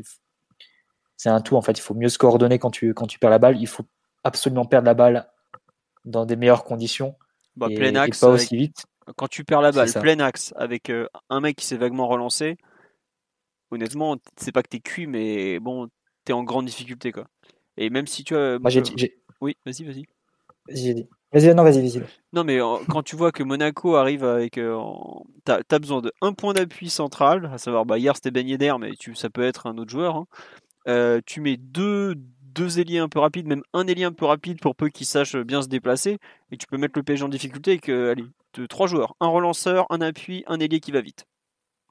Et après, faut, faut évidemment, euh, faut des joueurs de, haut niveau. Hein, euh, voilà, Enfin, même déjà, euh, Franck qui est lié droit de la Saint-Etienne remplaçant, il, avait déjà, nous avait déjà mis en difficulté trois jours plus tôt. Donc, il n'a pas besoin non plus d'être un cadre. Hein. Mais c'est ce problème du déséquilibre à la perte, et, et bah, surtout qui est aussi lié à notre façon d'attaquer, parce que tout est lié, hein, enfin, les actions sont, s'enchaînent. C'est vraiment quelque chose qui est, qui est, très très ennuyeux et qui va, va nécessiter d'être réglé, mais pour moi, on a soit on a un, pro, enfin, soit on considère que le système est trop dangereux défensivement, et ça peut, ça s'entend très bien quand, quand tu concèdes, je sais pas, ils ont fait 10 frappes en une mi-temps, je crois, un truc du genre. 16 en tout, 16 à 13 au final. Voilà, enfin, quand tu prends 16 frappes, enfin, 16 frappes d'un adversaire, ça veut dire qu'il a, il a tiré au but une fois toutes les 6 minutes, hein, pour vous vous rendiez bien compte. C'est pas rien quand même. Soit tu considères que ton système est trop dangereux, dans ce cas-là, bah, tu changes, parce que tu dis que c'est pas viable au plus haut niveau, et ensuite, ou plutôt, pareil ensuite, ou euh, tu considères que tu as besoin d'énormément d'ajustements. Et dans ce cas-là, tu considères que bah faut changer ta façon d'attaquer, faut changer ta façon de défendre, faut considérer que le placement des uns et des autres est inadéquat, faut peut-être changer les profils de joueurs. Euh, on a on a bon évidemment certains joueurs que tu touches pas, mais par exemple, euh, est-ce que Neymar, par exemple, est le, Neymar est ton point central, mais est-ce que un tel est le meilleur complément de un tel ou ce genre de choses? Aujourd'hui, je pense que tu as beaucoup d'interrogations, tu as quelques semaines pour, les, pour y répondre, mais tu as quand même de, des sérieux problèmes pour moi de peut-être même de nature, quoi. Savoir que c'est lié à tes joueurs, que parce que tu as, comme tu l'as dit, bah, tu as Neymar qui va forcément repiquer un peu dans l'axe, tu as Di Maria qui fait pareil, et tu te retrouves à jouer euh, sur un, carré de euh, allez, 20, 20 mètres de large sur 50, euh, 20 mètres de long sur 40 de large, en gros, quand tu attaques au PSG aujourd'hui. Et au-delà, de leur zone, Philo, au-delà de leur zone, et je te rejoins totalement, c'est pour ça que je partage pas trop les, les remarques du type on a qu'à mettre Kerrer arrière droit et peut-être Marquinhos au milieu et ça réglera tout. Parce que je pense qu'il y a quand même des, affaires qui se tirent aussi à la nature des joueurs, comme tu l'as dit. Et au-delà de les zones qu'ils occupent, Di Maria et Neymar, et on l'a, on l'a dit aussi il y a quelques semaines, c'est des joueurs qui prennent des risques très tôt sur le terrain et sans vraiment une grande responsabilité de ce qui peut se passer à la perte. Et quand Neymar prend la balle, accélère, euh, prend la balle dans ses 50 mètres, accélère sur 20-30 mètres en essayant de dribbler tout le monde, bon, quand tu te retrouves face à Fabregas, bah, il élimine facilement parce que c'est un plot entre guillemets en phase défensive à cet âge. Mais face à une équipe qui sera bien organisée et qui, euh, qui aura préparé son coup et qui se sera spécifiquement entraîné pour ça, qui fera faute au départ. Bah, qui fera faute au départ. Enfin, tu peux très bien l'enfermer. C'était ce qui, était arrivé à faire Montpellier notamment, euh, qui a mis beaucoup densité dans cette zone-là. Enfin, les équipes, elles le voient, hein, qu'on attaque que du côté gauche de toute façon, donc elles peuvent très bien renforcer là. Et là, tu seras très embêté parce que si Neymar, tu te retrouves à, à l'impliquer énormément très tôt dans les actions et que lui, sa conclusion, c'est de vouloir forcer le jeu, alors à ce moment-là, il y aura des pertes de balles et tu vas être très vite en, difficulté quand tu n'auras pas le ballon et que, quand ton arrière droit soit Kerrer ou Meunier. Hein. Ça ça changera pas grand-chose à, ce niveau-là. donc pour moi, ça tient aussi vraiment à la nature des joueurs, et je l'ai dit dès le départ, mais faire un 4-4-2 avec tes deux joueurs offensifs, Di Maria, Neymar, ça demande beaucoup, beaucoup de discipline, sans le ballon, mais aussi avec la, avec, la balle. Il faut vraiment mettre, euh, leur mettre dans leur crâne, euh, Di Maria et Neymar, qui ne peuvent pas tous se permettre à 50 mètres du but adverse. Ils peuvent le faire en Ligue 1, bon, parce que, parce que voilà, même s'ils perdent le ballon, tu, sais que tu arriveras à récupérer la situation. Il y a très très peu d'attaquants de qualité dans, le championnat. Mais euh, face à Dortmund, Dortmund, ça peut encore à la rigueur passer, mais face à toutes, toutes meilleures équipes, tu sais que, que ça sera que ça sera un problème. Que ça sera un problème. Bah, c'est un peu ce qui, c'est un peu ce qui m'embête dans ce schéma. C'est un peu ce qui s'est passé en seconde mi-temps à Madrid, c'est que bah il y avait des, des, des, pertes de balles et puis bah tu prenais vague sur vague avec ton équipe qui peut un peu se couper en deux et finalement tu te retrouves à défendre à 6 euh, alors même s'il y a les fameux effets... Oui, vas-y. Parce que tu avais Neymar en plein dans l'axe. Donc quand il perd le ballon, bah, forcément tu te fais transpercer euh, en plein cœur. Et en plus, Mbappé sur un côté. Donc, autant dire que tu mettais, tu mettais aucune chance de ton côté de, récupérer la situation. Mais, mais voilà, donc c'est forcément une situation qu'il va, falloir envisager. Et euh, enfin, c'est un peu ce qui, me, ce qui me gêne. On dit toujours dans, dans ce, que c'est le système qui va le mieux à Neymar. Moi, je suis pas forcément d'accord. Je trouve que c'est le système qui, qui en demande plus à Neymar presque. Parce qu'ok, il a, a peut-être plus d'options, il a Mbappé très proche de lui, il a beaucoup de joueurs offensifs. Et c'est aussi euh, le système dans lequel il va toucher les ballons le, les ballons le plus bas sur le terrain. Et c'est le système où on lui en demande le plus au niveau créativité, au niveau euh, presque gestion du jeu, gestion du tempo, au point d'effacer presque Verratti de, de ce rôle-là. Donc euh, voilà, il faut être, un peu prudent. Après, comme l'a dit Omar, je pense que tout ça, on ne réglera pas, parce que tout n'est pas réglable en fonction de, des joueurs qu'on a. Euh, on débattra Marquinhos qui me permet en charnière, mais je suis pas convaincu que ça, règle énormément de, soucis. Enfin, tu, déplaces des soucis ou tu en crées de nouveaux. Donc tu sais que de toute façon que tu vas, tu vas te retrouver défensivement dans des, des situations périlleuses. Je pense que le, calcul, c'est d'essayer de faire les ajustements le, mieux possible et après de miser sur la puissance de feu de tes attaquants en disant bah tu gagneras 5-3 quoi. Après jusqu'à quel niveau tu peux tu peux tu peux raisonner comme ça, c'est un peu c'est un peu la question. Ouais, euh, c'est effectivement une bonne question. Mais après, tu gagnes 5-3 tous les matchs, il n'y a pas de souci. c'est dans la papoche. Euh, Simon ou Omar, sur un peu ce qu'on a dit, l'aspect euh, comment on attaque, la Mathieu qui pense qu'effectivement il y a un problème de nature des joueurs aussi, enfin problème. On est très gâté hein, malgré tout, faut pas, faut pas non plus en faire trop. Mais un avis un peu là-dessus. Simon, tu me semblais toi plus, plus positif quant à un, éventuel avenir du 4K2 parce que Mathieu a l'air de ne pas vraiment y croire malgré tout de par euh, la dangerosité de, des contres en fait, si je comprends bien. Enfin, c'est un peu je schématise, mais bon, c'est un peu l'idée quoi. Tu, toi, tu sembles un peu peut-être un peu moins, comment dirais-je euh, je, Oui, je vois un meilleur avenir que Mathieu 4K2. Après, euh, ses propos me laissaient pas penser qu'il détestait le système. C'était plus qui a beaucoup de soucis à régler. Non, je pense que le K4-2, ça reste le plus adapté à l'effectif qu'on a. Euh, enfin, je sais qu'on a tous un peu la mémoire courte dans le football, mais euh, tous les matchs qu'on a pu faire en 4-3-3 sur une très longue période de l'année, il y a eu combien de prestations collectives euh, abouties vraiment et de qualité en étant en 4-3-3 avec trois milieux défensifs et, et trois attaquants. On n'attaquait pas mieux et on défendait pas mieux, il me semble. Donc, non, on défendait mieux haut sur le terrain faut, faut quand même rendre ça, tu vois, je, je repense Dans une certaine mesure. C'est-à-dire que dès que les problèmes physiques sont arrivés, il n'y avait plus de on défendait mieux sur le terrain, c'était euh, haut sur le terrain, pardon, c'était euh, juste pas bon. Et d'ailleurs, c'est bien ça qui a, Simon, je te rejoins, ça qui a poussé au changement de système. Vas-y Mathieu, oui. quel que soit le schéma que tu choisisses, le 4-3-3 ou le 4-4-2, il y, a des, y a des failles. Parce que le 4-3-3, on l'a aussi dit, euh, t'as pas vraiment de milieu relayeur pour, pour l'animer correctement. Et donc, quel, que soit le, quel que soit le schéma que tu, que tu choisisses, tu as, des questions qui se posent et qui sont difficiles à régler. De toute façon, on l'a vu face à Madrid. Hein. La première mi-temps en 4-3-3, un échec, et la deuxième mi-temps à 4 offensifs, un échec. Donc, euh, mais par contre, juste pour dire que ça change rien, il y a quand même une, euh, il y a quand même des chiffres qui sont marrants. C'est en prenant les expected goals, euh, selon les schémas utilisés. C'est le site understat.com, il me semble, qui, qui les fait. Et mhm. tu remarques que en 4-4-2, donc avec 4 offensifs, on est à 3,2 expected goals euh, pour nous par match, alors qu'en 4-3-3, on est à 2,2, donc plus 1, c'est énorme comme différence. Mais par contre, au niveau défensif, on est à 0,6 expected goals concédés par match euh, en 4-3-3 et on est à plus de 1 en 4-4-2. Donc après, bon, c'est juste des, données, mais ça, ça a la valeur qu'on veut bien leur donner.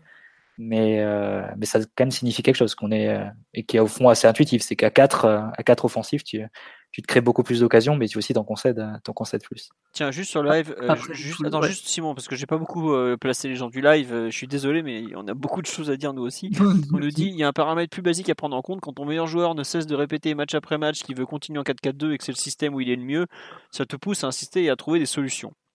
Il est vrai. Après, il faut encore espérer que la jambe du meilleur joueur en question tienne. Ça, c'est un autre souci. Mais bon, il y a effectivement l'aspect. Enfin, les joueurs ont l'air de vouloir continuer dans ce 4-4-2. Alors après, à quel point ils vont savoir, entre guillemets, renier sur leur nature profonde pour le faire vivre, ça c'est une des questions de, des prochaines semaines. Mais effectivement, il y a as quand même ce 4K2, mais quand même en, avant, entre guillemets, les deux, bah, les deux plus gros talents du PSG qui sont Neymar et Mbappé, puisque bah, Mbappé, ça permet. Le... Oui, voilà, c'est ce qui fait. C'est le seul moyen de les mettre ensemble sur le terrain, quoi. Peut-être pas le seul, mais c'est en tout cas celui où l'un comme l'autre, ils sont quand même plutôt pas trop mal, quoi. Mais effectivement, le 4-3-3, on se rappelle plus, mais à la fin, offensivement, c'était dégueulasse. Le, revoyer PSG Nantes au Parc des Princes, là où on a Neymar, Mbappé, Di Maria, à part l'action du deuxième but, ou je sais même si c'est le premier ou le deuxième, la talonnade de Mbappé, le reste, c'est zéro de chez zéro en termes de jeu. Il n'y a rien, il y a tout à jeter. Quoi. Donc bon. On nous dit euh, euh, Monaco est bien allé en, en demi-finale en 4K2 et en prenant 6 buts en deux matchs contre City. Euh, ils, avaient, Fabinho et Bakayoko au milieu. Oui, c'est sûr que c'est pas Gay Verratti hier qui ont fait la même, la même paire. Hein. Autre chose. Hein. Non, mais c'est vrai que, et par contre, ils n'avaient pas non plus des, latéraux extraordinaires défensivement. Benjamin Mendy et, comment il s'appelle, Djibril Sidibé, c'était pas non plus des, des cracks défensifs. Quoi. Mais après, ah, c'est une équipe mieux équilibrée. Non, je suis d'accord. Dans l'axe, notamment, le quatuor actuel était. l'arbre du 4-4-2 à la perfection aussi. C'était pas oui. un système d'appoint ou une expérimentation. Mm. Bah n'empêche qu'il l'avait pas, il l'avait mis en place dans la saison, Jardim. Puis après ça a bien tourné. Mais c'est vrai que Mathieu me le signale aussi. Bernardo Silva Lemar, ça défend un peu plus que Di Maria Neymar aussi. bon, c'est comme ça. Et sur live on me dit 4-4 de losange. Mais le problème d'un losange, c'est que, enfin, on n'a pas de joueurs pour jouer sur les côtés du losange. Puis ça s'invente pas en losange quoi. C'est, t'as besoin de. Tu défends mal en losange souvent. C'est compliqué. Tu, défends très mal, surtout quand on dit c'est un mec comme Neymar qui quand même pas non, qui a pas non plus la défense dans le sang. Euh, que le 4-3-3, tu as un milieu à 3 et tu mets qui en relayeur en fait. Ouais, c'est ça. Euh, ouais, c'est ça. En, vrai, le 4-4-2, on peut lui reprocher beaucoup de choses, mais euh, si on prend l'historique de l'équipe à date, il faut, il faut bien considérer toutes les marges de progression qu'on a et tous les axes d'amélioration. Il y a beaucoup de choses à, à ajuster. Je pense qu'en termes de pressing, on peut faire beaucoup mieux parce que je trouve que c'est un match en l'occurrence le PPDA va mentir vu que euh, c'est-à-dire l'indice de mesure du pressing dans le camp adverse, dit qu'on a pressé avec beaucoup d'intensité.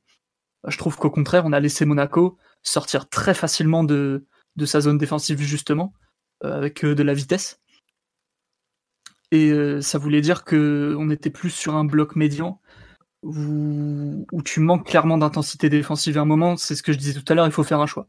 Soit tu veux jouer haut, tu presses, soit tu veux jouer avec une manière un peu plus un peu plus safe défensivement, tu fais reculer le bloc, quitte à assumer de jouer un football plus de transition euh, sur beaucoup plus d'actions.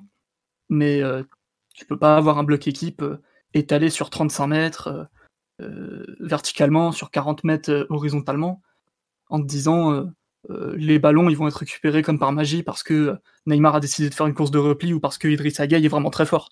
C'est pas comme ça que ça marche. En termes de compacité, euh, de, tous les mécanismes défensifs que, que demande un 4-4-2 à plat, il faut faire euh, des performances comme tu as pu le faire euh, contre Liverpool au parc l'année dernière. C'est un peu le match référence de l'ère Tourelle, mais on a vraiment beaucoup de choses encore, encore maintenant à tirer de ce match.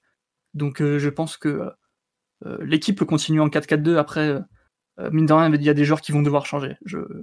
Ah bah. On peut dire tout ce qu'on veut sur l'équilibre, sur le système avoir un élément comme Meunier arrière droit, c'est vraiment très très limite. Et euh, euh, à un moment, les duels que, que lui il perd, c'est pas que parce que euh, tel ou tel joueur serait pas forcément à sa place, c'est aussi parce que individuellement, s'il y a des faillites, bah, ça se voit quoi, et tamper les conséquences. Donc personnellement, j'espère à ce titre un retour assez prompt de Thilo Kerrer en titulaire. C'est bien Simon, tu, tu auras droit à ta Wurtz après le podcast. Euh, non, euh, Omar, on t'a très peu entendu sur les problèmes un peu de, de structure profonde du 4-4-2, ce que ça implique, euh, tout ça. Tu, tu as forcément un avis, on te connaît bien, mais on, on veut t'entendre. Le sage du podcast, on t'écoute. plusieurs, euh, il y a plusieurs choix, tu vois. Il y a, il y a des données de style. Je pense que euh, au bout de 18 mois de recherche, ce serait bien que Tourelle décide et définisse euh, l'équipe qu'on veut et qu'on doit être. Parce que va peut-être falloir trouver au, bout d'un moment. Moi, je, on en a déjà parlé, euh, on en a déjà parlé maintes et maintes fois.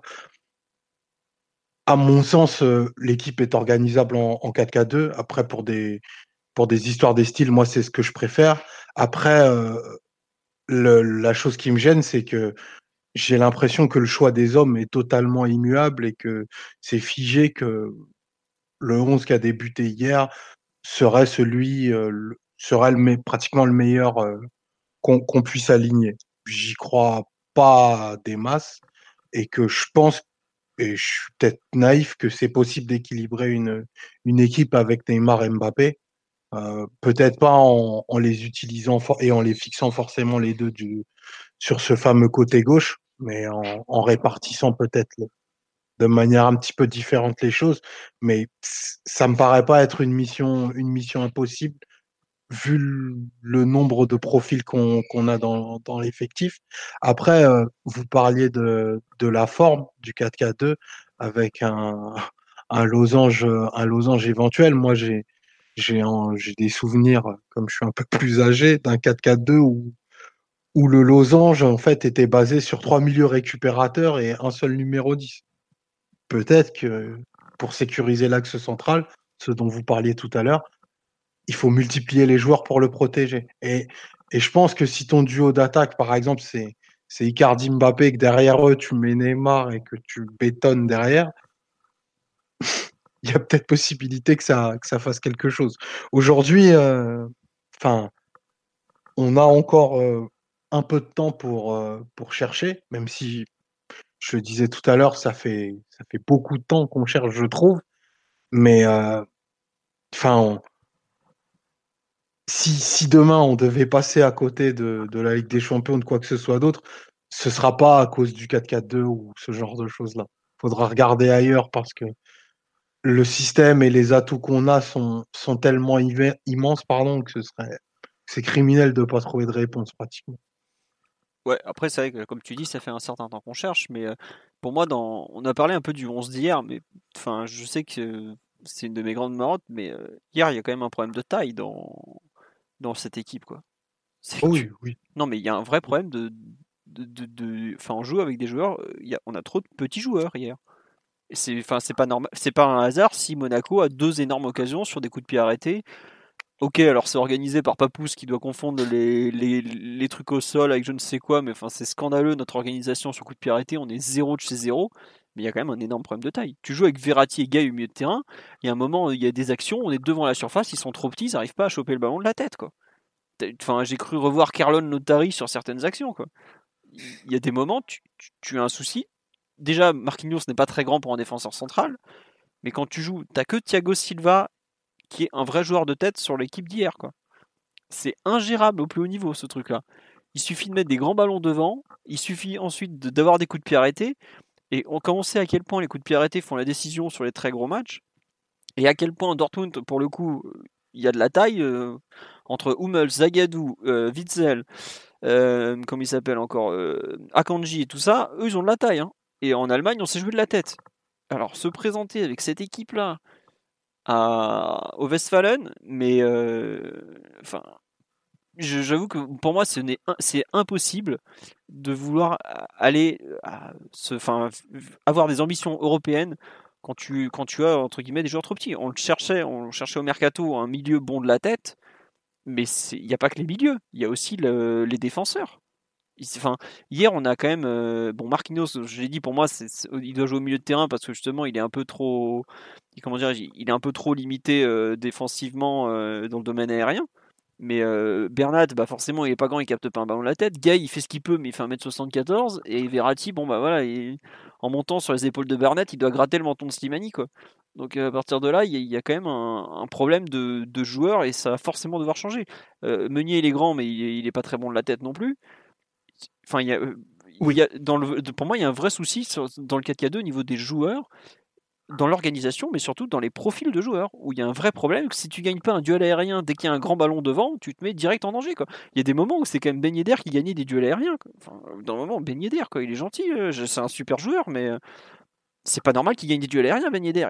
sur une relance longue aérienne, il doit pas toucher une cacahuète. Quoi. Enfin, je sais pas si bon, toi aussi, je sais que ça t'a choqué cette histoire de taille. Euh. Bah, déjà, il faut de la taille, mais il faut de la, de la qualité aussi, parce que un Meunier, il est très très grand, mais il prend pas un ballon de la tête. Il n'y a pas de timing, pas de lecture. Euh, un autre point qui va dans le sens de Thilo Kerrer, je, dois le dire. Après, euh, euh, est-ce que tu es en train de dire, Philo, qu'il faut sur chaque coup de pied arrêté mettre Marquinhos, Paredes, Icardi et, et avec Thiago Silva? Bah, presque. Enfin, Faudrait que ça aille au, bout de ton propos. Non, non, non, mais pas. Grand Paredes, on l'avait vu face à Juju Tavares. Voilà, ouais, non, non. Mais par contre, tu vois, toi, tu parles de, de Kerrer, mais moi, je pense qu'un Kimpembe, par exemple, t'es es obligé d'avoir des mecs, au bout d'un moment, qui ont de la taille. Enfin, je sais pas si vous vous rendez compte, Meyer Slimani, il a joué que 20 minutes, mais euh, s'il joue 80, euh, 90 mercredi, qui nous balance ogive sur ogive sur lui, ils en sont capables parce que faut pas croire qu'ils vont. Là, ils, ça va pas devenir tiki-tika à la barcelonaise en 3 jours à Monaco. Mais enfin, combien de fois cette saison on s'est fait gêner? Bah, Voilà, Mathieu l'a dit, Juju Tavares de Dijon, il est passé pour un craquito alors qu'il lui mettait des ogives sur le crâne. Enfin, on a, c'est pas nouveau et euh, là que bon allez Simon prononce-le bien ton norvégien, je sais jamais son nom. Euh, euh Holland. Voilà, voilà. Bon, le, type là. Et lui, il a de la taille, le mec, il fait près d'un 90, on va faire quoi? Donc 1m96, euh, on me dit même sur le live. Euh, Aujourd'hui, euh, il, va, il va mettre euh, Gay sur sa jambe droite, Verratti sur sa jambe gauche, et il sera toujours, il va sauter toujours plus haut que les deux autres, quoi. enfin, je sais pas, j'avoue que le. Je pense que notre avis n'a pas changé de notre côté. Euh, le milieu le plus compétitif qu'on ait pour l'instant, à mes yeux, ça reste Marquinhos, Verratti en double pivot. Bah, pour des raisons de profil, pour des raisons de taille, pour des raisons voire même de technique, vu que je trouve pas forcément que les affinités entre Verratti et Gay soient plus frappantes que entre Verratti et Marquinhos euh, fut un temps. Donc, je te rejoins Simon, mais le problème c'est que, en voulant, en résolvant certains problèmes, et je te rejoins encore en disant euh, euh, Verratti, Marquinhos, ok au milieu, mais t'en crées de nouveau. Parce que Verratti, Marquinhos au milieu, ça veut dire Kimpembe en défense centrale et ça veut dire Kimpembe Bernat, dont on dit depuis des semaines que c'est que c'est anti-compétitif presque et que chaque entraîneur cible cible ce côté-là en disant dans le dos c'est un boulevard et il y a d'énormes opportunités à créer. Mais tu fais bien d'ouvrir le dossier Bernat, euh, Mathieu. après, si tu penses que Kipembe Diallo, ça sera forcément solide. Après, ce qui m'embête aussi, c'est que pour faire marcher le 4-4-2, on en arrive à vouloir euh, presque aller à l'extrême sur chaque poste en prenant le, type le plus défensif ou le plus physique ou le plus grand. Euh, enfin, là, on est vraiment en train de faire des rustines en essayant à tout prix de. Tu vois, ça, prend l'eau partout. On essaye de, bloquer comme ça et de, en essayant, enfin, en espérant que ça prenne qu'on naufrage pas et qu'on se noie pas. ça, ça, me semble pas forcément le, meilleur chemin en fait pour pouvoir vouloir faire marcher un, schéma. Mais euh, après, en plus, et, quand tu parles du, côté droit, ok, Meunier, euh, je te rejoins encore, je préfère Kerrer à Meunier, je trouve qu'il a plus de qualité. Mais tu sais aussi que, que Kerrer, c'est une roulette russe totale. Tu lances un dé quand tu, quand l'alignes en Ligue des Champions ou dans n'importe quel match. À tout moment, il peut te faire une glissade, à tout moment, il peut te faire une occasion de, de but pour l'adversaire. Donc, on a quand même un gros gros problème de fiabilité. en voulant résoudre certains problèmes, en voulant résoudre le problème Meunier, en voulant résoudre le problème Marquinhos entre guillemets en défense centrale, tu t'en crées de nouveau, tu te, tu te recrées le problème qui et Bernat, tu te crées le problème Carrère, qui est un joueur, bon ben, tu sais pas ce qu'il peut te faire en Ligue des Champions. Donc euh, c'est pour ça que quelque part on est obligé d'accepter le fait que, ton équipe elle sera elle sera fragile quel que soit le système et quels que soient les joueurs alignés euh, elle, sera elle sera différemment. C'est sûr que Marquinhos, tu protèges mieux ta défense centrale que Gay qui a tendance à sortir euh, vraiment à la porte-pièce. Mais tu crées aussi le problème Kimpembe derrière. Donc euh, c'est. Oh, t'es dur avec Kimpembe quand même, Tu crées le problème Kimpembe si tu vas pas de moment. Non, le... non mais tu, tu, tu, tu, comprends le, ce que oui, je veux dire. Je, vois très bien. Non, le problème c'est la couverture dit, de Bernat par Kimpembe. Voilà. C'est ça le vrai souci. Pendant, pendant des semaines, on l'a dit. Pendant des semaines, on a dit que Kimpembe Bernat, c'est quelque chose que tous les entraîneurs visent parce que dans le dos de Bernat et dans le dos de Kimpembe, enfin, il y a, y a, beaucoup de choses qui se passent entre guillemets et Thiago Silva, il peut pas arriver à, à faire les couvertures à chaque fois. Ah, c'est la backroom la plus chaude de Paris. Hein. Non, mais... On va dire ça. Ouais. Bah, fait, on avait bien vu Federico Valverde qui marque un but, enfin qui, qui fait une passe en retrait comme ça sur, sur un but euh, presque euh, trop facile euh, et très stéréotypé. Donc euh, pour moi, c'est quelque part on est presque obligé avec euh, avec les joueurs qu'on a et indépendamment du système et indépendamment de ceux que tu choisis, de, de te faire transpercer entre guillemets ou de ou d'être chancelant défensivement. Après, la question c'est est-ce que tes attaquants seront suffisamment efficaces sont, seront suffisamment en forme pour, euh, pour contrebalancer ça et pour faire que tu gagneras le match 3-1, 4-2, ou, ou, etc. Mais après, comme le, euh, si Simon veut me faire dire que je préférais qu'on qu passe en 5-3-2 et qu'on sacrifie des joueurs, mais je suis totalement d'accord, mais, mais c'est pas la direction qui est prise et, et, qui, et qui sera prise. T'inquiète, je serais assez d'accord avec toi, mais euh, si on reste réaliste et proche de ce qui se passe en ce moment dans l'équipe, le 4-4-2 semble être la première option, euh, loin devant les autres encore. À voir euh, dans quelques matchs comment ça évolue. Ouais, bah après, tu vois, enfin, oui, c'est la meilleure option, mais euh, par exemple, tu vois, le, le côté, là, on a parlé du côté gauche, du problème, euh, entre guillemets, de, de l'avancée de Bernat et tout ça dans, par rapport au problème dans son dos, mais tu vois, par exemple, la façon dont, dont Di Maria, hier, euh, interprète le poste, quand il est dans un mauvais jour, que défensivement, il fait quand même un peu son âge malgré tout, tu, tu te rends compte que tu as quand même un vrai déficit pour moi de structure, je trouve. C'est tu enfin je, je suis pas en train de réclamer Sarabia ou quiconque mais tu vois en fait sur chaque poste un peu très fort ou ou enfin ou entre guillemets que tu sens où tu sens qu'il y a enfin sur chaque poste pratiquement tu as une marge énorme quoi. Et, aussi bien dans le positif que dans le négatif parce que bah tu vois là Neymar il, bon en ce moment il marche sur l'eau mais il y a eu des moments où il a été un peu moins fort il y a eu des moments où il va te faire des parts de balles qui peuvent être un, dangereuses malgré tout. Tout Neymar qu'il est il a une technique hors norme mais il va forcément perdre un ballon une fois ou deux quoi. Même, même Verratti qui fait quand même pareil qui est un joueur assez fort techniquement balle au pied il perd des ballons de temps en temps. Et donc ce que je veux dire c'est que ouais il y a vraiment des enfin je trouve qu'on manque clairement de, de certitude. Et c'est pas le match d'hier qui va nous en donner. Si ce n'est que le PSG est toujours capable de marquer avec euh, pas grand chose. On le voit à la 95e. On a, je crois, euh, trois frappes cadrées entre la 90e et la 96e.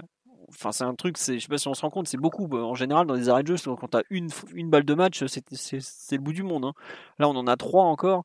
Mais euh, effectivement, il y, a des, il y aura des, des, des doutes défensifs plus qu'offensif évidemment, jusqu'au bout. Et encore, on a beaucoup parlé de la défense, mais je trouve qu'hier le PSG par exemple n'a pas très très bien attaqué. Quoi. Di Maria n'était pas dans son match, Icardi, euh, je ne sais même pas s'il a joué, et Mbappé n'a pas non plus été dans, un grand grand soir. Donc euh, c'est vraiment, euh, il y a quand même, enfin ouais c'est ça ce qui, ce qui ressort un peu je trouve de ce après ce PSG Monaco, c'est que tu as beaucoup beaucoup de travail et que tu n'as pas beaucoup beaucoup de certitude pour le coup. Ça me ça me gêne un peu, mais après, je préfère qu'on soit en train de tenir ce discours le 13 janvier plutôt que le 13 février, à 5 jours d'aller à Dortmund, euh, qui pour le coup n'a pas beaucoup plus de certitude. Euh, faut quand même pas oublier qu'ils sont euh, que quatrième de Bundesliga, à 7 points de Leipzig, qui est pas non plus une équipe de crack. Hein. Donc, euh, on parle d'une équipe qui a quand même réussi à perdre en Coupe d'Europe contre Silvigno. Quoi. Donc bon, faut, faut quand même le rappeler. Hein. Voilà. Omar, est-ce que tu veux rajouter quelque chose sur l'analyse collective ou puisqu'on a un peu fait le tour du 4-4-2, ou on passe aux performances individuelles? Je te lance toi, vu que tu as moins parlé que les autres, tu, tu as le droit. Non, non, je pense qu'on peut passer au, au prestat individuel. On a dit pas mal de choses et, et on en redira plein au cours des prochaines semaines. Bah bien sûr, parce qu'on dira tout le contraire la semaine prochaine, comme tous les autres. Euh, non, non. Il faut bien. Il faut bien. Euh, bon, allez, sur les performances individuelles, est-ce qu'il y a un joueur dont vous voulez absolument reparler euh, ou pas d'ailleurs absolument, mais reparler. Je sais pas euh, qui. Est-ce qu'il y a un joueur que vous avez en tête ou pas, monsieur?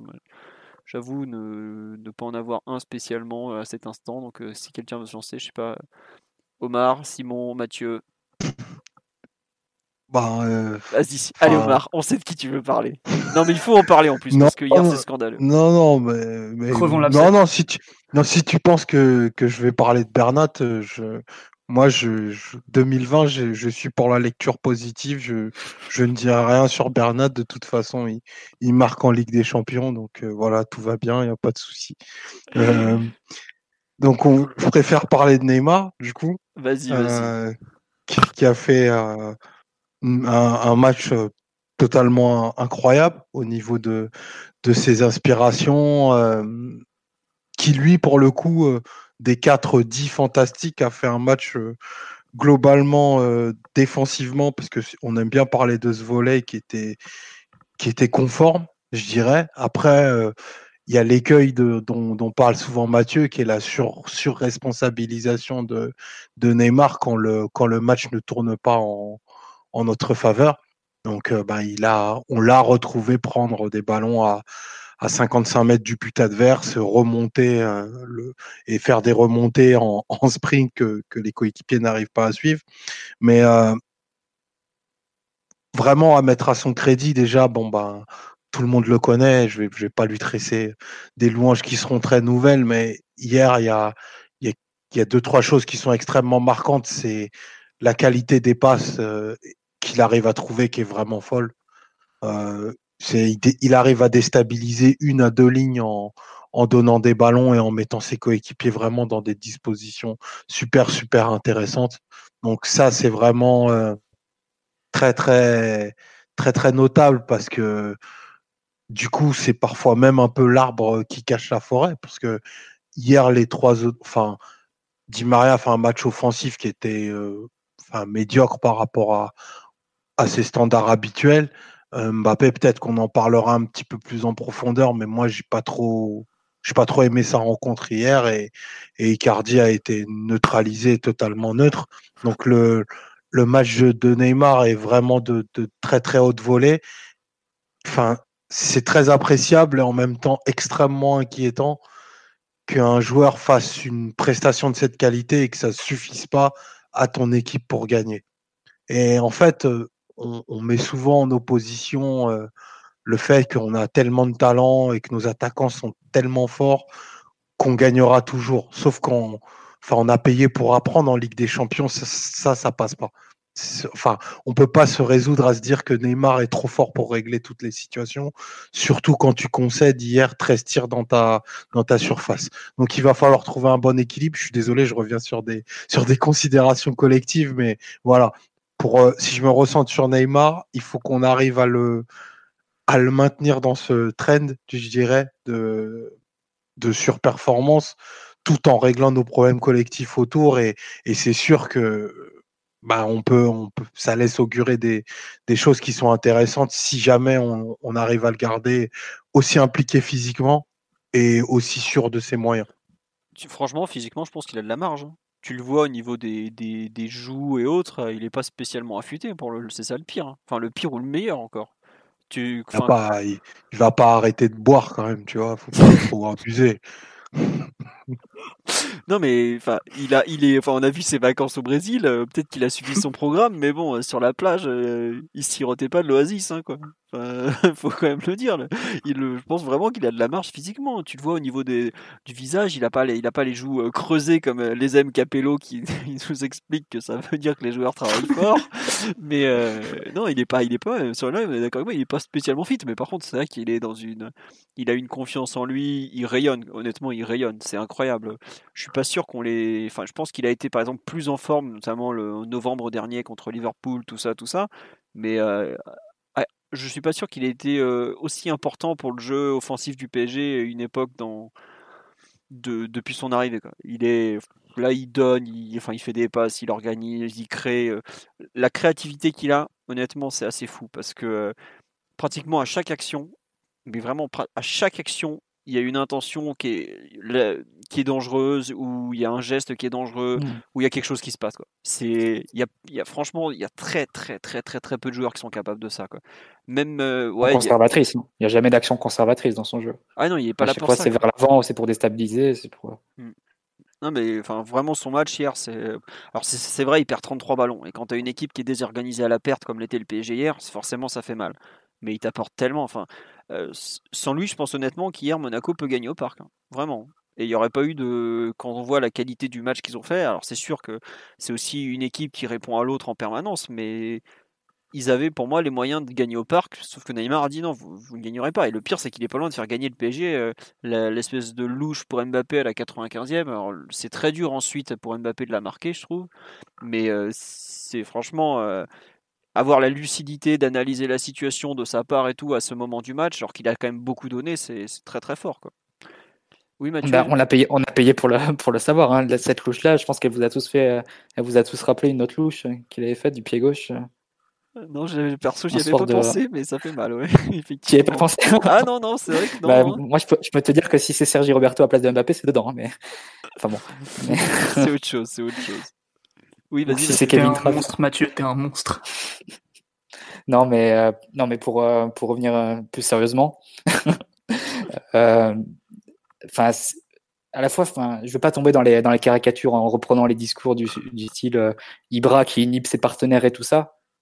Mais c'est vrai que Neymar, il prend une place tellement extravagante sur l'équipe que tu, tu dis, s'il n'était pas là, bah, peut-être que Verratti et Di Maria se feraient plus voir et, et, l'équipe serait aussi peut-être mieux équilibrée parce que tu aurais un volume de perte de balles moins, moins important. Après, c'est clair que tu n'aurais pas le même volume non plus d'occasions créées. Et ça, Neymar, enfin, on l'a dit, à chaque fois qu'il touche le ballon, tu, tu, sens que tu peux marquer. Et, et Omar, tu disais tout à l'heure, on sait qu'en Ligue des Champions, ça passera pas. Le truc, c'est qu'on n'a pas beaucoup joué en Ligue des Champions enfin, avec Neymar. Mais euh, enfin, je pense que face à Dortmund, typiquement, tu, si tu veux faire un match complètement ouvert comme ça, tu peux, hein, et tu peux quand, et tu peux quand même passer, ah bah parce que tu auras. Tu lui seul. Bah, tu vas accepter de subir euh, Hakimi et, Sancho face à face à Bernat et, euh, et, ton côté gauche. Et Verratti qui viendra en catastrophe, je veux dire couvrir comme ça. Mais dans le sens, dans, dans le sens inverse, si tu as un match comme ça complètement débridé de contre avec Neymar et des espaces et Mbappé qui peut jouer euh, en course face à face à Hummels, ça peut être complètement définitif dans notre dans notre sens et dans le bon sens pour nous euh, aussi. Donc euh, moi honnêtement je saurais pas trop. Moi je suis très gêné hein, pour pour analyser le PSG pour dire quelle est est sa marge dans ce 4K2 etc. Parce que d'un côté collectivement je, sens que ça me enfin je serais jamais vraiment convaincu. Mais dans le même temps tu as, un niveau des joueurs qui est tellement excellent et en particulier d'un joueur qui est tellement excellent qui, quand il est comme ça, il est au niveau des, du meilleur joueur au monde, euh, que je me dis, bah, peut-être qu'il peut même compenser. Évidemment, jusqu'à un certain niveau, peut-être que quand tu joues Liverpool en demi-finale, ça passera plus. Mais il peut très bien te, te porter en demi-finale en restant comme ça euh, à ce niveau-là et malgré toutes les carences que peut avoir ton collectif et que tu résoudras difficilement. Et, en soi, une demi-finale, ce serait déjà un accomplissement euh, important pour le PSG. Demi-finale euh, qu'on a pu jouer depuis 25 ans, rappelons-le quand même. Donc tu vois, je suis très très embêté parce que d'un côté, je me dis que ce 4-4-2, il y a des failles qui sont tellement immenses, mais de l'autre, si Neymar est capable de porter sur ses épaules une équipe comme il le fait actuellement, et je pense qu'il peut le faire au moins jusqu'à un certain niveau, jusqu'au niveau des top 5 équipes européennes, tour et en fonction du tirage, ça, peut quand même passer. Donc euh, tout à l'heure, Simon, enfin, je crois que c'est toi, Fio, qui disait que je croyais pas vraiment à l'avenir de ce 4K2 je pense qu'on sera jamais vraiment une équipe très bien rodée collectivement euh, si on continue comme ça, si on continue dans ce système-là. Mais ça peut pas, ça peut, euh, ça t'empêche pas forcément de passer les tours en Ligue des Champions. Ah oui, non, tu suffit d'être. Enfin, tu sais, la Ligue des Champions, on est bien placé pour le savoir. Euh, comme, vu la façon dont on se fait sortir l'année dernière, c'est être là le bon jour au bon moment et savoir, utiliser, savoir être. avoir un peu de chance aussi. Enfin, t'as pas de formule magique, ça plus ça plus ça égale victoire. Quoi. Enfin, Souvenez-vous, euh, quand on tire le Real Madrid, ils sont à l'agonie, et puis finalement, deux mois plus tard, ils nous mettent une branlée, ou presque. Quoi. Enfin, au parc, on n'existe même pas, mais donc euh, il y a une question aussi de, maturité, de chance, de, plein de choses. Mais c'est vrai que quand tu peux compter sur ce Neymar-là, franchement, au coup d'envoi, t'as un cheat code. Il n'y a pas d'autre mot, c'est petit. En, fait, si tu veux comparer, si tu veux comparer, j'ai regardé beaucoup le Real Madrid récemment, et je trouve que c'est une équipe qui est vraiment excellente. Et si tu compares collectivement le Real Madrid et le PSG, il n'y a strictement pas photo. Mais le PSG a exactement ce qui manque au Real, c'est-à-dire une, capacité de déséquilibre devant et de, finir les actions, qui fait que dans un match entre le PSG et le Real, où le Real surdomine, bah, ça se finit à 2-2, parce que le Real, il leur manque quelque chose devant, et nous, on l'a de façon euh, ultra naturelle, avec beaucoup, de, joueurs en plus. Ouais, c'est ça. Donc, euh, au final, tu, tu, peux, tu peux gagner des matchs sans bien jouer au foot. Hein. C'est ça le beau de, c'est ça le beau de, ce sport. Hein. Je prends mon billet pour Istanbul, les gars. Ouais, redonner beaucoup d'espoir. Ah, non mais faut pas attendre. Attends Simon, parce que ça se peut tu vas rester coincé dans la roue, tu verras, c'est pas une région super sympa. Hein. T'enflamme pas mon grand. non mais oui, enfin toi aussi tu vas forcément apprécier Neymar malgré tout, puisque si t'aimes le foot, t'es obligé d'apprécier le match de Neymar hier malgré. Enfin, non mais vous avez tout dit, il est il est vraiment trop fort et surtout dans, dans un état de forme, notamment au niveau cardio, qui, qui est incroyable. Quoi. Je sais pas s'il a commencé la pharmacie, mais ça en a l'air. Hein. Avec la chance qu'on a, tu verras qu'il va se choper, il va prendre une, connerie, il va se faire gauler au contrôle antidopage à trois jours de, de, Dortmund ou un truc à la con du genre on en est capable. Hein, Ce serait très PSG, Je pense que on va quand même inaugurer l'ère de Neymar avec nous en, en match à élimination directe en Ligue des Champions. En tout cas, on croise les doigts, mais ça pourrait changer, ça devrait changer tout, c'est obligé. À un moment donné, si t'as Neymar en forme dans ton équipe, c'est que t'as pas un but d'avance au coup d'envoi, mais presque. Il règle tellement de soucis, il a une telle capacité de création, euh, il est capable de d'imprégner un rythme à l'équipe qu'elle n'aurait pas naturellement sans lui, qui fait que euh, euh, finalement, on a beaucoup critiqué le 4-4-2, mais si tu règles quelques soucis, tu fais quelques ajustements, j'ai envie de te dire, après, tu laisses Neymar Mbappé régler les matchs offensivement à eux seuls, quoi. Ouais, ça c'est la théorie. Vu qu'à mon avis, ça reste la meilleure euh, structure pour, euh, pour, faire fonctionner les deux ensemble.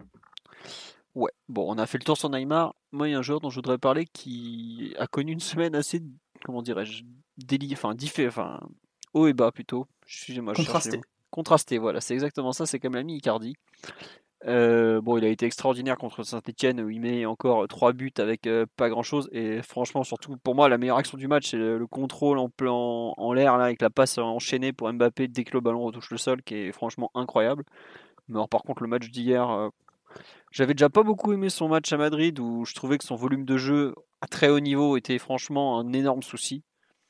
Euh, alors, que, ça n'avait pas du tout été le cas à domicile, par exemple, contre le même Real. Mais là-bas, j'avais trouvé ce, qu'il avait proposé, c'était assez scandaleux quand même. Mais euh, franchement, hier encore, euh, je n'ai pas, même pas voulu aller voir la stade des ballons touchés, mais l'impression générale, c'est, je la trouve franchement pas bonne pour le coup. même le, on me dit 13 ou 14, ouais, voilà, c'est ça. Jusque-là, je trouve que défensivement, il avait su être intéressant et tout, mais hier, c'est même pas vraiment le, le, le cas. Euh, il y a dans le jeu, on le trouve pas. Il y a une, une remise en appui à la 70e, je crois, qui est intéressante. Enfin, pas 70e, parce que c'est le moment du but de Monaco, mais par là, en gros. Mais pour le coup, le reste de son match est d'une pauvreté. Euh, pendant des années, on s'est plaint de jouer à 10, euh, avec Cavani, qui forcément n'est pas un joueur de. Pour, pour enchaîner avec les autres, qui c'est pas, c'est pas un joueur de, de combinaison, ça c'est sûr. Mais enfin, hier, je vois le match que fait Icardi, au final, euh, alors qu'il a une technique bien meilleure, il en fait rien, quoi. Et j'avoue que ce, volume, euh, ça fait deux matchs là, de, les, deux, les, les deux derniers matchs de très haut niveau qu'on a joué, il, est transparent et je, m'inquiète un peu sur, euh, sur à quel point il va, il va être en mesure de peser sur un match comme ça. Parce que si Monaco, entre guillemets, parvient aussi bien autant à contrer et tout, c'est peut-être aussi parce que son activité en général, il est là, il est un peu trop statique. Défensivement, il fait un match Mbappesque, j'ai envie de dire, et c'est pas un compliment de ce côté-là du terrain. Non, vraiment, hier son match, j'ai pas compris quoi. Et j'ai pas non plus compris pourquoi, par exemple, Tourelle avait autant attendu pour le sortir, alors que de mémoire, il le sort dès la 70e à, à Bernabeu. Vraiment, ouais, non, le match d'Icardi hier, c'est Bon, j'ai été très déçu de la paire. Enfin, j'ai même pas été très déçu de la paire Guy parce que je crois pas du tout en elle, donc je, m'attendais à rien. Mais en revanche, Icardi et Mbappé, j'avais, j'avais beaucoup aimé l'entente entre les deux contre Saint-Etienne trois jours plus tôt. Et là, je trouve qu'on a, on a forcé, on a vraiment, euh, on n'a rien retrouvé de ça. Quoi. Et c'est vrai que sur le live, on me dit, ouais, la décharge d'Icardi, Moreno, donc l'entraîneur de Monaco, avait vite compris qu'on était inoffensif sur les côtés. Il a lâché le côté et blindé l'axe. Icardi était en permanence entre les centraux. Mais attendez, Icardi, vous n'allez pas me dire qu'il n'est pas capable de peser entre Maripane et Glick qui n'a pas fait un bon match depuis 3 ans quand même Pas trop son registre, non. La surface, il ne connaît pas Icardi. Ouais, voilà. Enfin, au bout d'un moment, je... attendez, euh, euh, si t'es pas foutu de dépasser la, défense centrale de Monaco qui a, dû, qui a, dû, prendre euh, quelque chose comme 30 buts sur la première partie de saison, bon, peut-être pas 30 parce que c'est la Ligue 1, ça ne marque pas beaucoup. Mais non, franchement, le match d'hier, je, non, je, je trouve c'est franchement insuffisant et vraiment inquiétant, euh, enfin pas inquiétant, mais où on peut se poser des questions un peu sur, la suite pour, par rapport à, des contextes, notamment à l'extérieur, où on va avoir besoin d'un joueur qui a un volume de jeu un peu plus important que ça pour, euh, pour évoluer en 4-4-2, tout simplement. Quoi. je sais pas, Mathieu, Simon ou Omar. Philo, je suis, un peu, je suis un peu surpris que tu sois surpris, parce qu'au final, les buts que, que marque Icardi sur le début de saison, à chaque fois, c'est un peu les mêmes. C'est, il se retrouve en conclusion d'une action qui démarre côté gauche, mais en bout de chaîne, en fait. Souvent sur des contre-attaques où c'est Neymar qui, euh, qui, lance Mbappé en, en, en, profondeur et Mbappé qui fait une passe à Icardi qui a juste à la pousser au fond. Ou bien aussi ce type d'action avec des combinaisons sur le côté gauche, un centre et, Icardi qui finit. Mais au final, enfin, Icardi, pour arriver à cette étape, c'est que la troisième étape. Il y a besoin avant d'une préparation, d'un déséquilibre et ensuite d'un centre. Mais même sur les centres, il n'est pas euh, là. Regarde, hier, il y a euh, Meunier fait 6 centres, Bernat en fait, je crois, 5. Il n'y a aucun moment où il est ne serait-ce qu'en position de reprendre. Et moi, c'est. Enfin, alors, ok, je suis d'accord que le volume, effectivement, tu, tu, le dis très bien. Ce qu'il a été capable de faire sur certains matchs, je pense à Nice notamment, où il y a un décrochage, un appui pour lancer Mbappé. Euh, je sais pas, je, je, je trouve hier qu'il subit le match, en fait, euh, comme, euh, comme rarement. Et je t'avoue que ce qui m'embête, c'est que ça fait c'est la deuxième affiche de très haut niveau, parce que hier, je considère que c'est un match de très haut niveau, où il est vraiment je sais pas, où je, je, je, comprends. En fait, je, je, suis frustré par ce joueur parce que je trouve qu'il a, il a une sensibilité dans, dans, ses pieds qui est bien plus importante que ce qu'il apporte en fait, que, que par rapport à ce qu'il s'en sert en gros, quoi, tout simplement. Mais enfin bon, après, c'est ça. Je pense que tu changeras pas, tu changeras pas la nature du joueur et son, on va dire son, son habitat naturel, c'est la surface et, c'est très difficile d'en, l'en extraire à, à ce moment-là. Mais c'est vrai que dans notre jeu, de toute façon, il, il arrive qu'en bout de chaîne et c'est une conséquence, on va dire, du collectif. Et quand ton collectif arrive à développer des, des occasions, alors tu auras Icardi qui, euh, qui sera en position pour les conclure. Quand c'est moins le cas comme hier, bah, tu arrives à un match où il tire zéro, zéro fois au but. Ouais, ouais. Ça, c'est euh, l'évidence. Il y a plusieurs problèmes qui se posent sur Icardi. C'est déjà le, le fait qu'il n'est pas autosuffisant malgré ses qualités et que du coup l'équipe doit lui créer ses occasions pour qu'il les mette. Et euh, forcément, plus le niveau monte en face, plus c'est difficile. Ce qui a été le cas d'un peu tous les gros matchs cette saison surtout euh, au Bernabeu hier. Ensuite, lui, il manque de mobilité, surtout je trouve euh, qu'il n'a pas retrouvé euh, l'entièreté de ses moyens. J'ai des souvenirs de lui à l'Inter sur certains matchs où il était capable de, de se déplacer un peu plus, de, de proposer en profondeur notamment. je pense qu'hier, il y a une ou deux prises de profondeur un peu timides, et c'est tout. Sinon, il, il essaie même pas de, de semer son vis-à-vis. Et, enfin, le problème qui, qui est dans sa personnalité pour le coup, c'est qu'il est totalement désintéressé du ballon ou presque. C'est-à-dire que si tu le sollicites, il va te faire une remise à propre à propre. Il y en a deux ou trois qui sont pas mal sur le match, mais euh, en dehors de ça, ça ne l'intéresse pas. Mais ça, enfin, c'était prévisible et il est en train de le confirmer à chaque match euh, et voire même euh, beaucoup sur chaque gros match. C'est-à-dire que mais paradoxalement, ça dans le contexte où tu l'attends le plus, touche pas une bille quoi. Oui, Mathieu, oui, peut bien sortir paradoxalement, c'est un attaquant qui peut bien s'en sortir aussi sans soutien parce qu'on l'avait vu au Bernabeu à l'aller, euh, pas au Bernabeu justement, au, parc, à euh, où il joue seul en face et il pèse. pour le Aussi... Non, mais voilà, j'ai aussi eu souvenir de matchs face à la Juve aussi où il est très peu soutenu, il pèse. Mais au final, enfin, c'est pas du tout le, type de contexte que tu retrouves sur un match comme hier ou quoi qu'on, enfin, on domine en fait. On est territorialement dans le dans le camp adverse. Oui, 61% de possession, et... on domine. Oui. Donc voilà, c'est pas et chercher plus Icardi euh, loin, ou qui retrouvait à l'Inter qui était souvent dominé dans les gros matchs. Donc, euh. Omar, toi, toi qui le connais si bien, qui l'a tant vu souffrir et briller avec l'Inter, tu as un avis sur ce, cette rencontre d'Icardi? Très d'accord avec le fait que son, son match d'hier est, est très décevant et aussi extrêmement d'accord avec le fait qu'on qu'à mon sens, on n'a toujours pas eu la, meilleure version d'Icardi euh, au, PSG. Parce que, pour moi, il vaut mieux que, que, les matchs qu'il est en train de, produire. Et, les chiffres qu'il a sont, sont certes euh, vertigineux dans une équipe qui, qui ultra domine, mais il est, il, est, il est quand même capable de faire d'autres choses que, que de pousser des centres en retrait de, de Mbappé à, à 1m25 du but, quoi. Clairement, et, je pense que l'aspect poids dans la, dans la surface, euh, il, peut l'avoir en termes de menace euh, parce que parce qu'il a du flair et qu'il sent très bien les coups, mais il est aussi capable de le faire en étant beaucoup plus mobile, en allant chercher les ballons de la tête, notamment, même si on, on centre très peu. Donc c'est vrai que sa, sa prestation d'hier était à mon sens, totalement, totalement invisible. Et, et pour le coup, j'ai pas compris la, la passivité extrême de, de Tourelle hier, puisque je crois qu'il qui fait deux changements autour de la, de la 80e. Ouais, 80e, 80e et 86e. Voilà, et alors que, que le match appelait, appelait peut-être à faire, à faire d'autres choix, mais bon, écoutez, c'est fait. Et, clairement, euh, je pense qu'il va falloir qu'on attende, qu'on soit beaucoup plus exigeant avec, euh, avec Icardi aussi. Parce que si le système devait, devait perdurer, pour moi, le, le plus fragile des, des quatre, euh, c'est lui. Ah, tu vois, tu vois plus mis en, remis en cause que Di Maria, par exemple. Ouais, je pense. Parce que, enfin, Tourelle, on parle avec des termes, ma foi, très très élogieux. Quand il dit qu'il est impressionné et tout, la façon dont il, il en parle pour défendre et tout. D'ailleurs, ça m'a fait rire. C'est un moment dans la conférence de presse d'avant-match, il, liste les, les, comment les attaquants défendent et il n'a même pas parlé de Mbappé. Genre, non, mais lui, c'est pas la peine.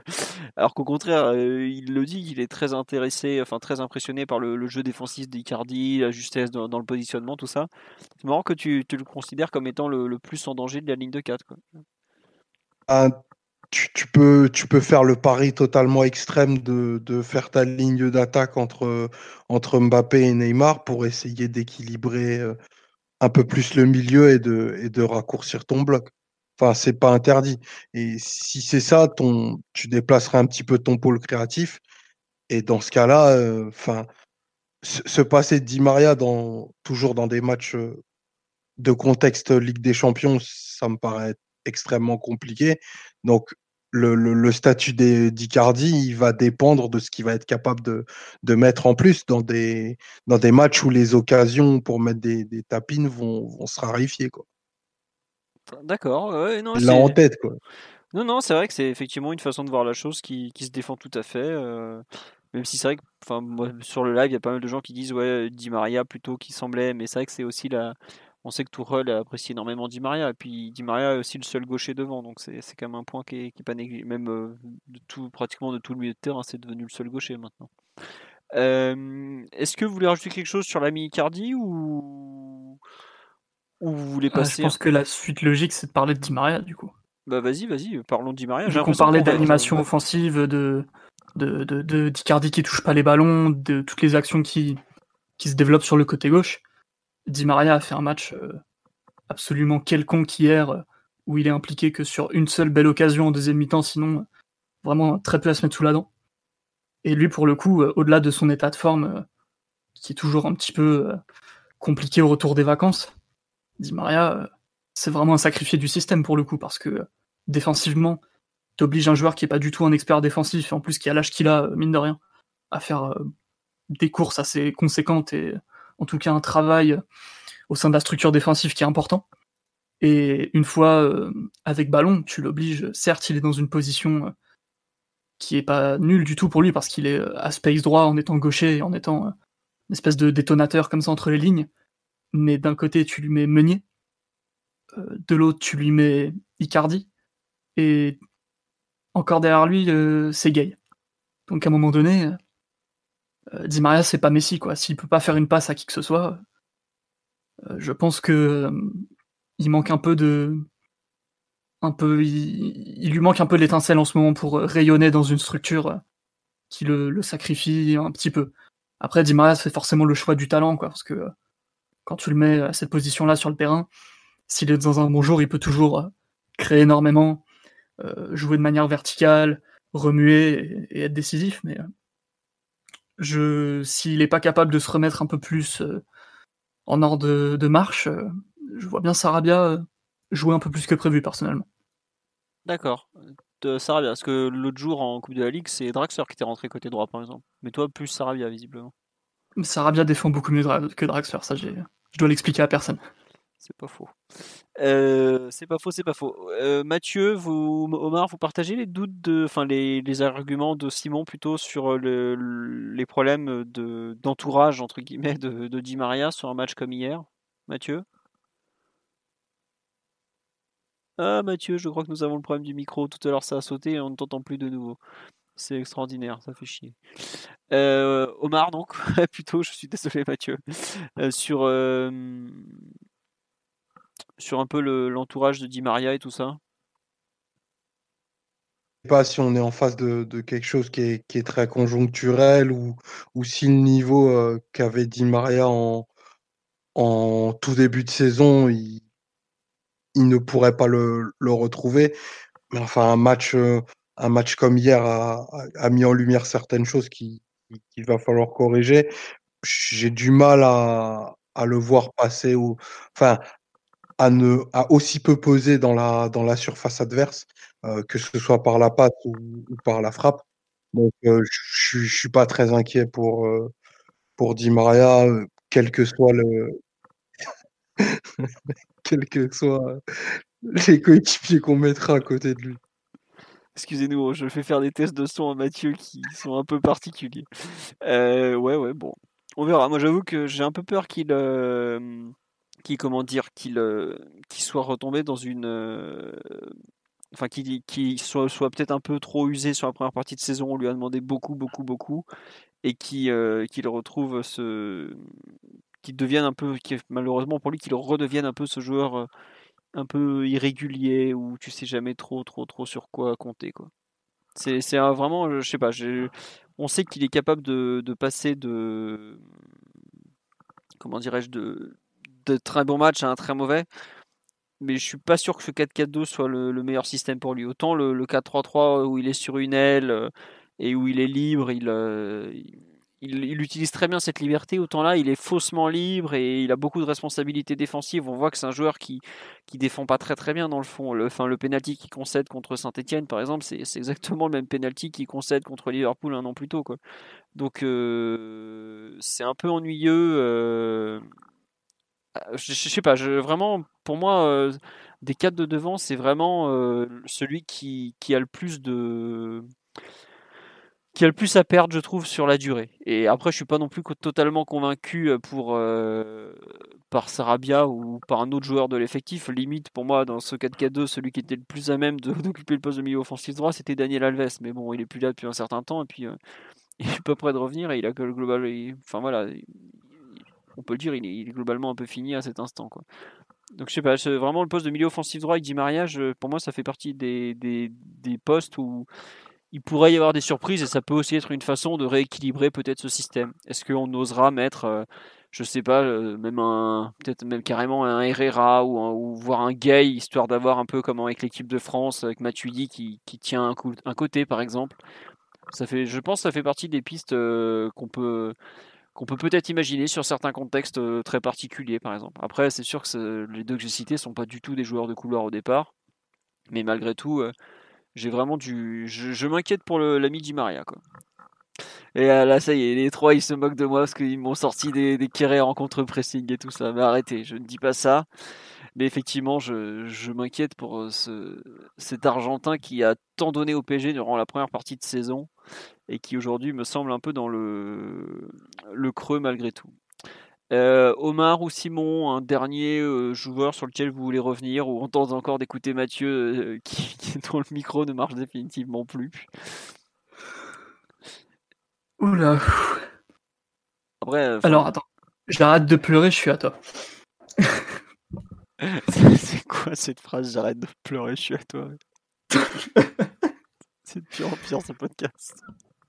Non, euh, mm. ou Omar. Hein, non, mais je, suis d'accord avec toi. Je pense qu'on devrait faire un podcast hors série sur euh, qui met de côté droit dans le 4-4-2. Et je, personnellement, je, je suis pas loin d'imaginer un avenir absolument radieux à Idrissa Gueye euh, dans un match 8 rôle. Ah, bisous à Deschamps qui, à qui on doit deux étoiles sur le maillot. Donc, non, non, la place pourrait s'ouvrir. Après, si Di Maria retrouve un niveau de forme et d'inspiration qui fait que il est capable de pas trop déchiré défensivement et qui pèse offensivement, bon là le, débat se posera plus jamais, en tout cas plus euh, pour un moment. Mais c'est vrai que on va devoir le suivre avec euh, attention parce que euh, les matchs vont beaucoup s'enchaîner, il, sera dans la rotation et il jouera beaucoup. Surtout que Tourelle n'est pas du genre à l'économiser vu le nombre de matchs qu'il a joué à moitié carbo en première partie de saison. Donc à suivre. Après, peut-être qu'on ne faudrait pas oublier Draxler, mais bon, personnellement, dans un système où tu t'as pas mal de trucs à mettre en place pour, pour retrouver l'équilibre et, et, assurer un peu ouais, la, toute, la, toute la cohérence du truc, je vois pas Draxler rajouter un, un mec qui régale sans, sans courir énormément. Quoi. Puis côté droit, Draxler, ça a jamais donné grand chose non plus, à de rares exceptions. C'est pas... ce serait milieu offensif droit, donc c'est encore un peu différent. Non, mais bon, euh, on nous dit euh, recrutons Moussa Sissoko, mais le, ce brave Moussa Sissoko dont Simon euh, demande que ça est blessé pour quelques mois de mémoire, 4 mois, ouais, c'est ça. Malheureusement, nous ne reverrons pas en 2020, je crois, sur, sur les terrains européens Moussa Sissoko. alors que Ander le magnifique, qui, qui squatte pas du tout l'infirmerie, il faut lui trouver un poste. Vous voyez, moi je fais preuve de créativité pour sauver notre côté droit.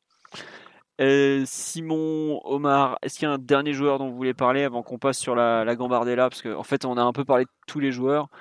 Euh, franchement, je, pense que au début, j'avais envie de parler de Bernat, mais on en a parlé indirectement, le pauvre, franchement. mais le pauvre de quoi? Le pauvre 2020, on n'en parle plus, on a dit. Non, mais en fait, tu vois, je trouve que je vais pas.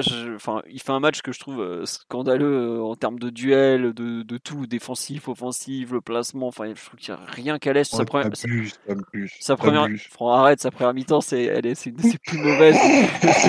Franchement, elle est. Quand j'ai vu Jelson Martins ressembler au Quadrado, époque, euh, meilleure époque du, de Quadrado, j'étais, un peu choqué quand même. tout de même, c'est que Jelson Martins, quoi, ça fait un an et demi qu'il est en France, il a pas non plus tout cassé, quoi. Enfin, un an maintenant qu'il est en France. Mais euh, ouais, non, sa seconde période, c'est un peu mieux, mais ce que je, je vais pas l'enfoncer, Bernard, pour un truc très simple, c'est qu'on sait qu'il a du mal sur les, sur les premiers matchs après les coupures. À partir de là, je, je pense qu'il y a aussi un problème euh, un peu physique pour, pour lui qui ne l'aide pas, mais c'est vrai que les bases défensives, euh, et encore, je trouve que enfin, contre Gelson Martins, le problème, ça a été vraiment le 1 contre 1 où il a été dominé. Trois jours plus tôt contre Franco Nora, là, ça a clairement été, euh, ça a pas été, ça a été la, lecture des situations de jeu et tout ça qui a été franchement catastrophique. Mais euh, je pense que le fait de ne pas avoir de concurrent, puisque Kurzawa est, est à la cave, ne fait pas de bien à notre ami Bernat et qu'il a franchement besoin de, se bouger et de proposer bien plus s'il veut à terme décrocher une, euh, prolongation ou plutôt conserver une place de, titulaire dans le 11 de départ. Et à mon avis, la solution Abdou Diallo, euh, qui qui a pas souvent déçu en tant qu'arrière gauche, et qui lui, pour le coup, a de la taille et défend un peu mieux, pourrait vite euh, revenir d'actualité. Je, je le taille pas plus que ça. Sur là, vous me dites le taillez pas trop. Non, mais on en rigole parce que euh, c'est un peu une running joke euh, entre nous, le, le cas Bernat. Mais c'est vrai que le match d'hier est franchement compliqué de son côté. Et, il, euh, je trouve que c'est pas la première fois où il, depuis un certain temps, où il n'est pas non plus au, top du top. Après, il aura toujours pour lui une extraordinaire technique pour un arrière gauche. Il, a, il, sait des fois sortir des ballons compliqués et tout, mais je trouve qu'il il fait partie des joueurs qui ont besoin d'être sévèrement remis en cause sur le, sur le match d'hier et qui a, qui a besoin vraiment de se, de se faire bouger un peu pour, euh, pour progresser, tout simplement, parce que sa lecture des matchs et sa lecture des situations défensives est quand même un peu. Euh, enfin, vraiment légère pour le coup. Quoi. Voilà. Euh, Simon, tu veux défendre Bernat ou parce qu'on sait que Omar, il, il, bon voilà quoi, il est en train de charger sa carabine, donc ça, ça sert à rien absolument rien à dire pour défendre Bernat. C'était encore pire que j'ai trouvé, j'ai trouvé que même qu'il avait des attitudes, euh, j'allais dire encore pire que d'habitude, mais ça je, ça je sais pas. Mais non, non, il y a rien à sauver, rien du tout. Euh, même les centres, même techniquement, je trouve, je trouve moins euh, qu'il a moins d'assurance que la, saison dernière. Ok, la saison dernière, il, il, touchait trop le ballon et c'était un peu le, le, cliché du, du petit joueur qui joue de la semelle et qui fait des passes à 5 mètres. Mais au moins, sous pression. Euh, euh, je trouvais qu'il avait de la personnalité et, qu'il était capable de beaucoup de propreté. Là, je trouve que c'est assez insipide ce qu'il fait, même avec le ballon. Ça, pas de pas, pas spécialement d'envolée technique comme il y a pu en avoir euh, auparavant. il joue tout le temps en retrait, même j'ai l'impression. Enfin, il a du mal à, à, conduire le ballon, même comme avant. Maintenant, c'est j'ai l'impression de voir Dagba quoi, un peu mieux. C'est-à-dire que il arpente le couloir et Neymar il va lui mettre une galette sur la cheville gauche quoi rarement, rarement beaucoup plus. Donc, euh, il y a un côté genre je suis pas super fan de la saison de Bernat euh, personnellement. Non, mais c'est vrai que sur le live, on dit Bernat est énorme. Franchement, euh, pas le Bernat de cette saison, non. Il, a eu, il a eu des, des bons matchs, des, très bons matchs, mais euh, franchement, la, saison, elle est pas, pas extraordinaire. Il a eu une bonne période à un moment, mais il a clairement besoin de faire plus. Quoi. Donc, ouais, c'est vrai qu'il n'y a pas de concurrence, sa place est assurée, ouais, mais c'est pas une raison non plus. Euh, enfin, Mbappé non Je n'enterre pas le Zucker de Fréjus, personnellement. Ah, tu crois que. Non, sur un 4-4-2, c'est pas possible, le... notre ami. Non, c'est pas possible. non, franchement, euh, déjà, on sait pas ce qu'il va rejouer. Il est même plus dans les, dans les 18, donc euh, c'est compliqué pour Kurzawa quand même. Mais après, ouais, non, j'avoue que le, profil euh, de Bernat, mais. Enfin, sa saison est assez, dou... assez bizarre en fait. Il y, a, des très hauts, il y a des très bas, et pour moi, le, vraiment, le, la continuité des soucis d'espace dans son dos sont vraiment sont vraiment gênants pour le coup. Je sais pas, Omar, euh, outre le fait que, que tu ne l'apprécies pas beaucoup, ce n'est pas un. Moi? Non. C'est pas non, moi, moi j'aime tout le monde. Euh, accusation diffamatoire, c'est absolument invérifiable. Totalement, totalement. Après, moi, j'ai jamais caché que c'était un défenseur qui ne me plaisait pas. Parce que, bah, faut quand même le rappeler, ça, ça reste un défenseur et il faut voir les, faut voir la façon dont il perd le, il perd les duels, quoi. Enfin, je dis pas qu'il faille être infaillible au duel, bien sûr, mais il se fait effacer de façon qui sont bien trop, bien trop simples et bien trop rédhibitoires pour prétendre être un, latéral de l'élite euh, européenne. Donc euh, voilà, moi je suis malheureusement pas très surpris que, quand il y ait des clients en face, euh, ils se retrouvent dans cette difficulté. Et la chance qu'on a eue hier, c'est que Heinrich était le plus mauvais joueur euh, de, Monaco sur le, terrain. Et si, si en plus il avait dû scoltiner un, latéral, euh, un latéral droit qui avait, euh, qui avait un peu de canne et un peu d'inspiration, enfin la, la partie aurait viré, viré au drame pour lui parce qu'en plus il y a un moment où les milieux peuvent, peuvent pas l'aider. Après, il a à son crédit tout ce que vous en avez dit, que qu'il arrive à exister dans, dans certaines situations, qu'il marque en Ligue des Champions. Mais après, euh, dans des matchs où on n'aura pas le ballon et où la ligne de récupération adverse va être très haute, ben, c'est beaucoup de crainte et, et la certitude que quasi certaine que tu vas tu vas concéder beaucoup beaucoup beaucoup beaucoup de situations. Après, c'est le choix qu'on a fait, c'est le pari de, de Tourelle. Il n'a jamais voulu en sortir ni, ni en déroger. On verra jusqu'où on ira avec ce, ce profil de joueur. C'est tout. Hein. Moi, je. Très bien. Défensivement, juste pour finir, un truc qui moi m'étonne un petit peu, c'est que euh, je le trouve euh, pas très concentré, même résigné sur certaines actions. Là où l'année dernière, il était capable de déchirer des mecs au duel un peu n'importe comment de manière un peu maladroite, mais au moins il s'engageait. Il euh, y a plus de. C'est bon, on t'entend Mathieu à nous siffler.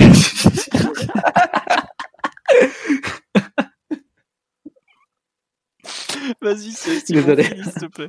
Ouais, ouais, cette année, euh, il fait même pas, euh, il se donne même pas la peine de faire ces erreurs-là, quoi. C'est vraiment, je me replie plus, je m'engage plus, je mets plus de coups d'épaule, je mets plus le pied.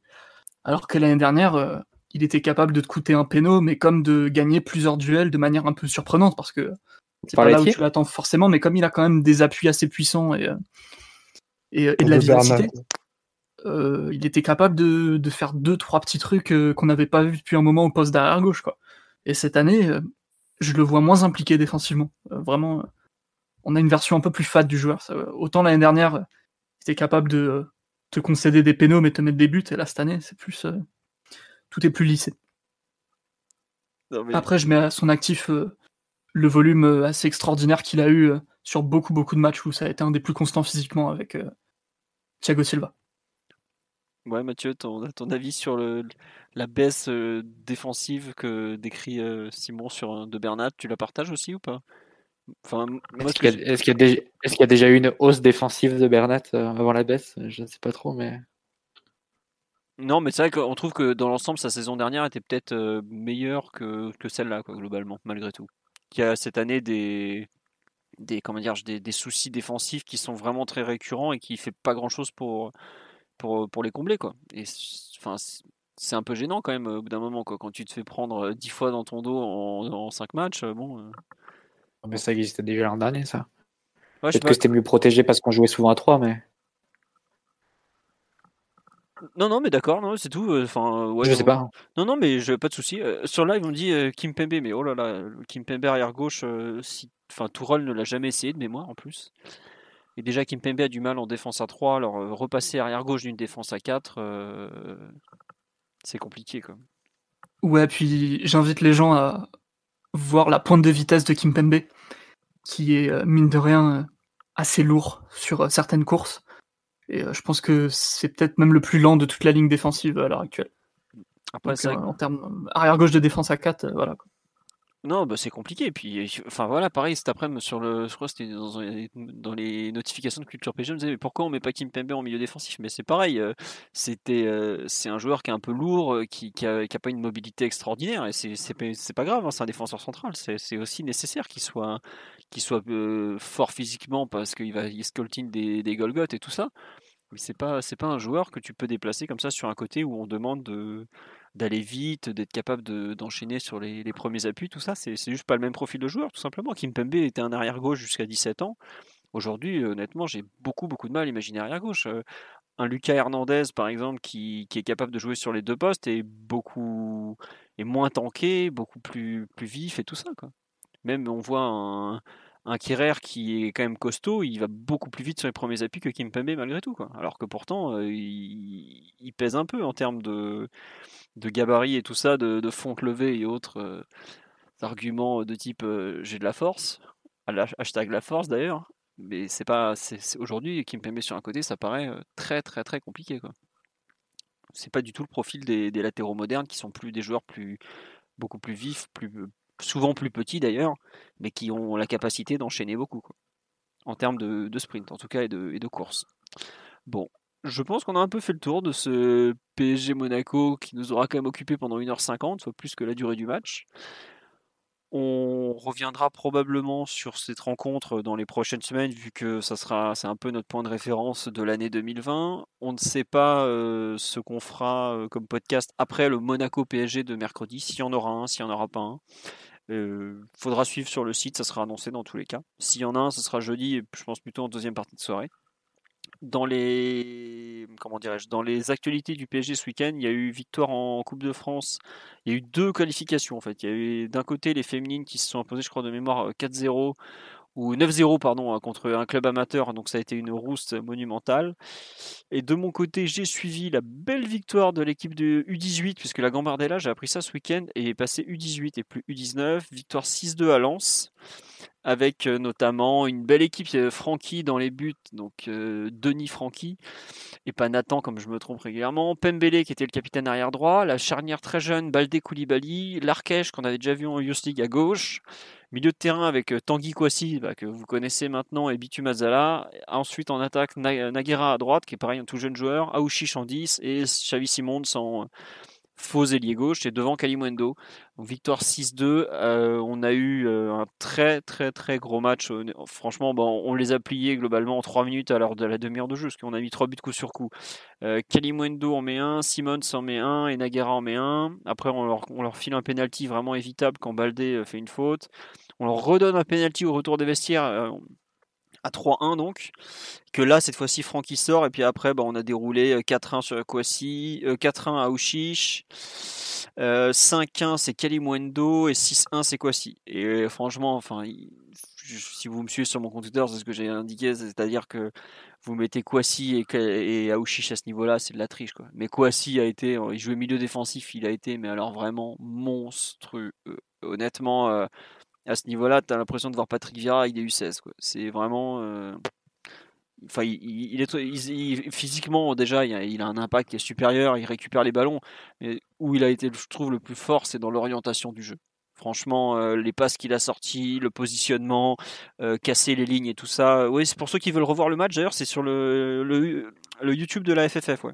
C'est très sympa de leur part d'ailleurs d'avoir diffusé en direct. Mais honnêtement, euh, Kwasi était euh, pour, pour, pour, pour, pour vraiment. euh, On parle d'un joueur qui débute en Ligue des Champions quand même. euh, Ouais, voilà. Oui, non- ah oui, non, si, si ça se bat à coup de millions d'euros. euh. Non, non, si ça se bat à coup de millions d'euros pour le faire signer, c'est pas, c'est pas par hasard. hein. C'est pas juste parce qu'il a un bon agent. C'est parce que c'est franchement un bête de potentiel. Et moi, je, je le connaissais plus en défense centrale, mais je trouve que depuis qu'il joue au milieu du terrain, il, il dégage une, euh, une assurance et même dans son jeu vers l'avant pour un défenseur, enfin pour un joueur formé en défense qui rejoue au milieu. Qui est, franchement très très très très impressionnante. Après, Aouchiche a une technique, une capacité à être décisif qui est, qui est, indéniable. Et même Kalimundo devant, il pèse, il fait mal, mais il a besoin d'affiner encore son jeu, euh, Kalimundo en pointe. Mais franchement, le match de, de, est impressionnant. Et le match de Xavi Simons, que, j'avais trouvé un peu décevant sur les premières rencontres euh, cette année avec le PSG, il est franchement monté en régime, le, petit néerlandais, parce que lui, pareil, c'est même un U17. Et ça commence vraiment à ressembler à un bon, bon joueur, ma foi.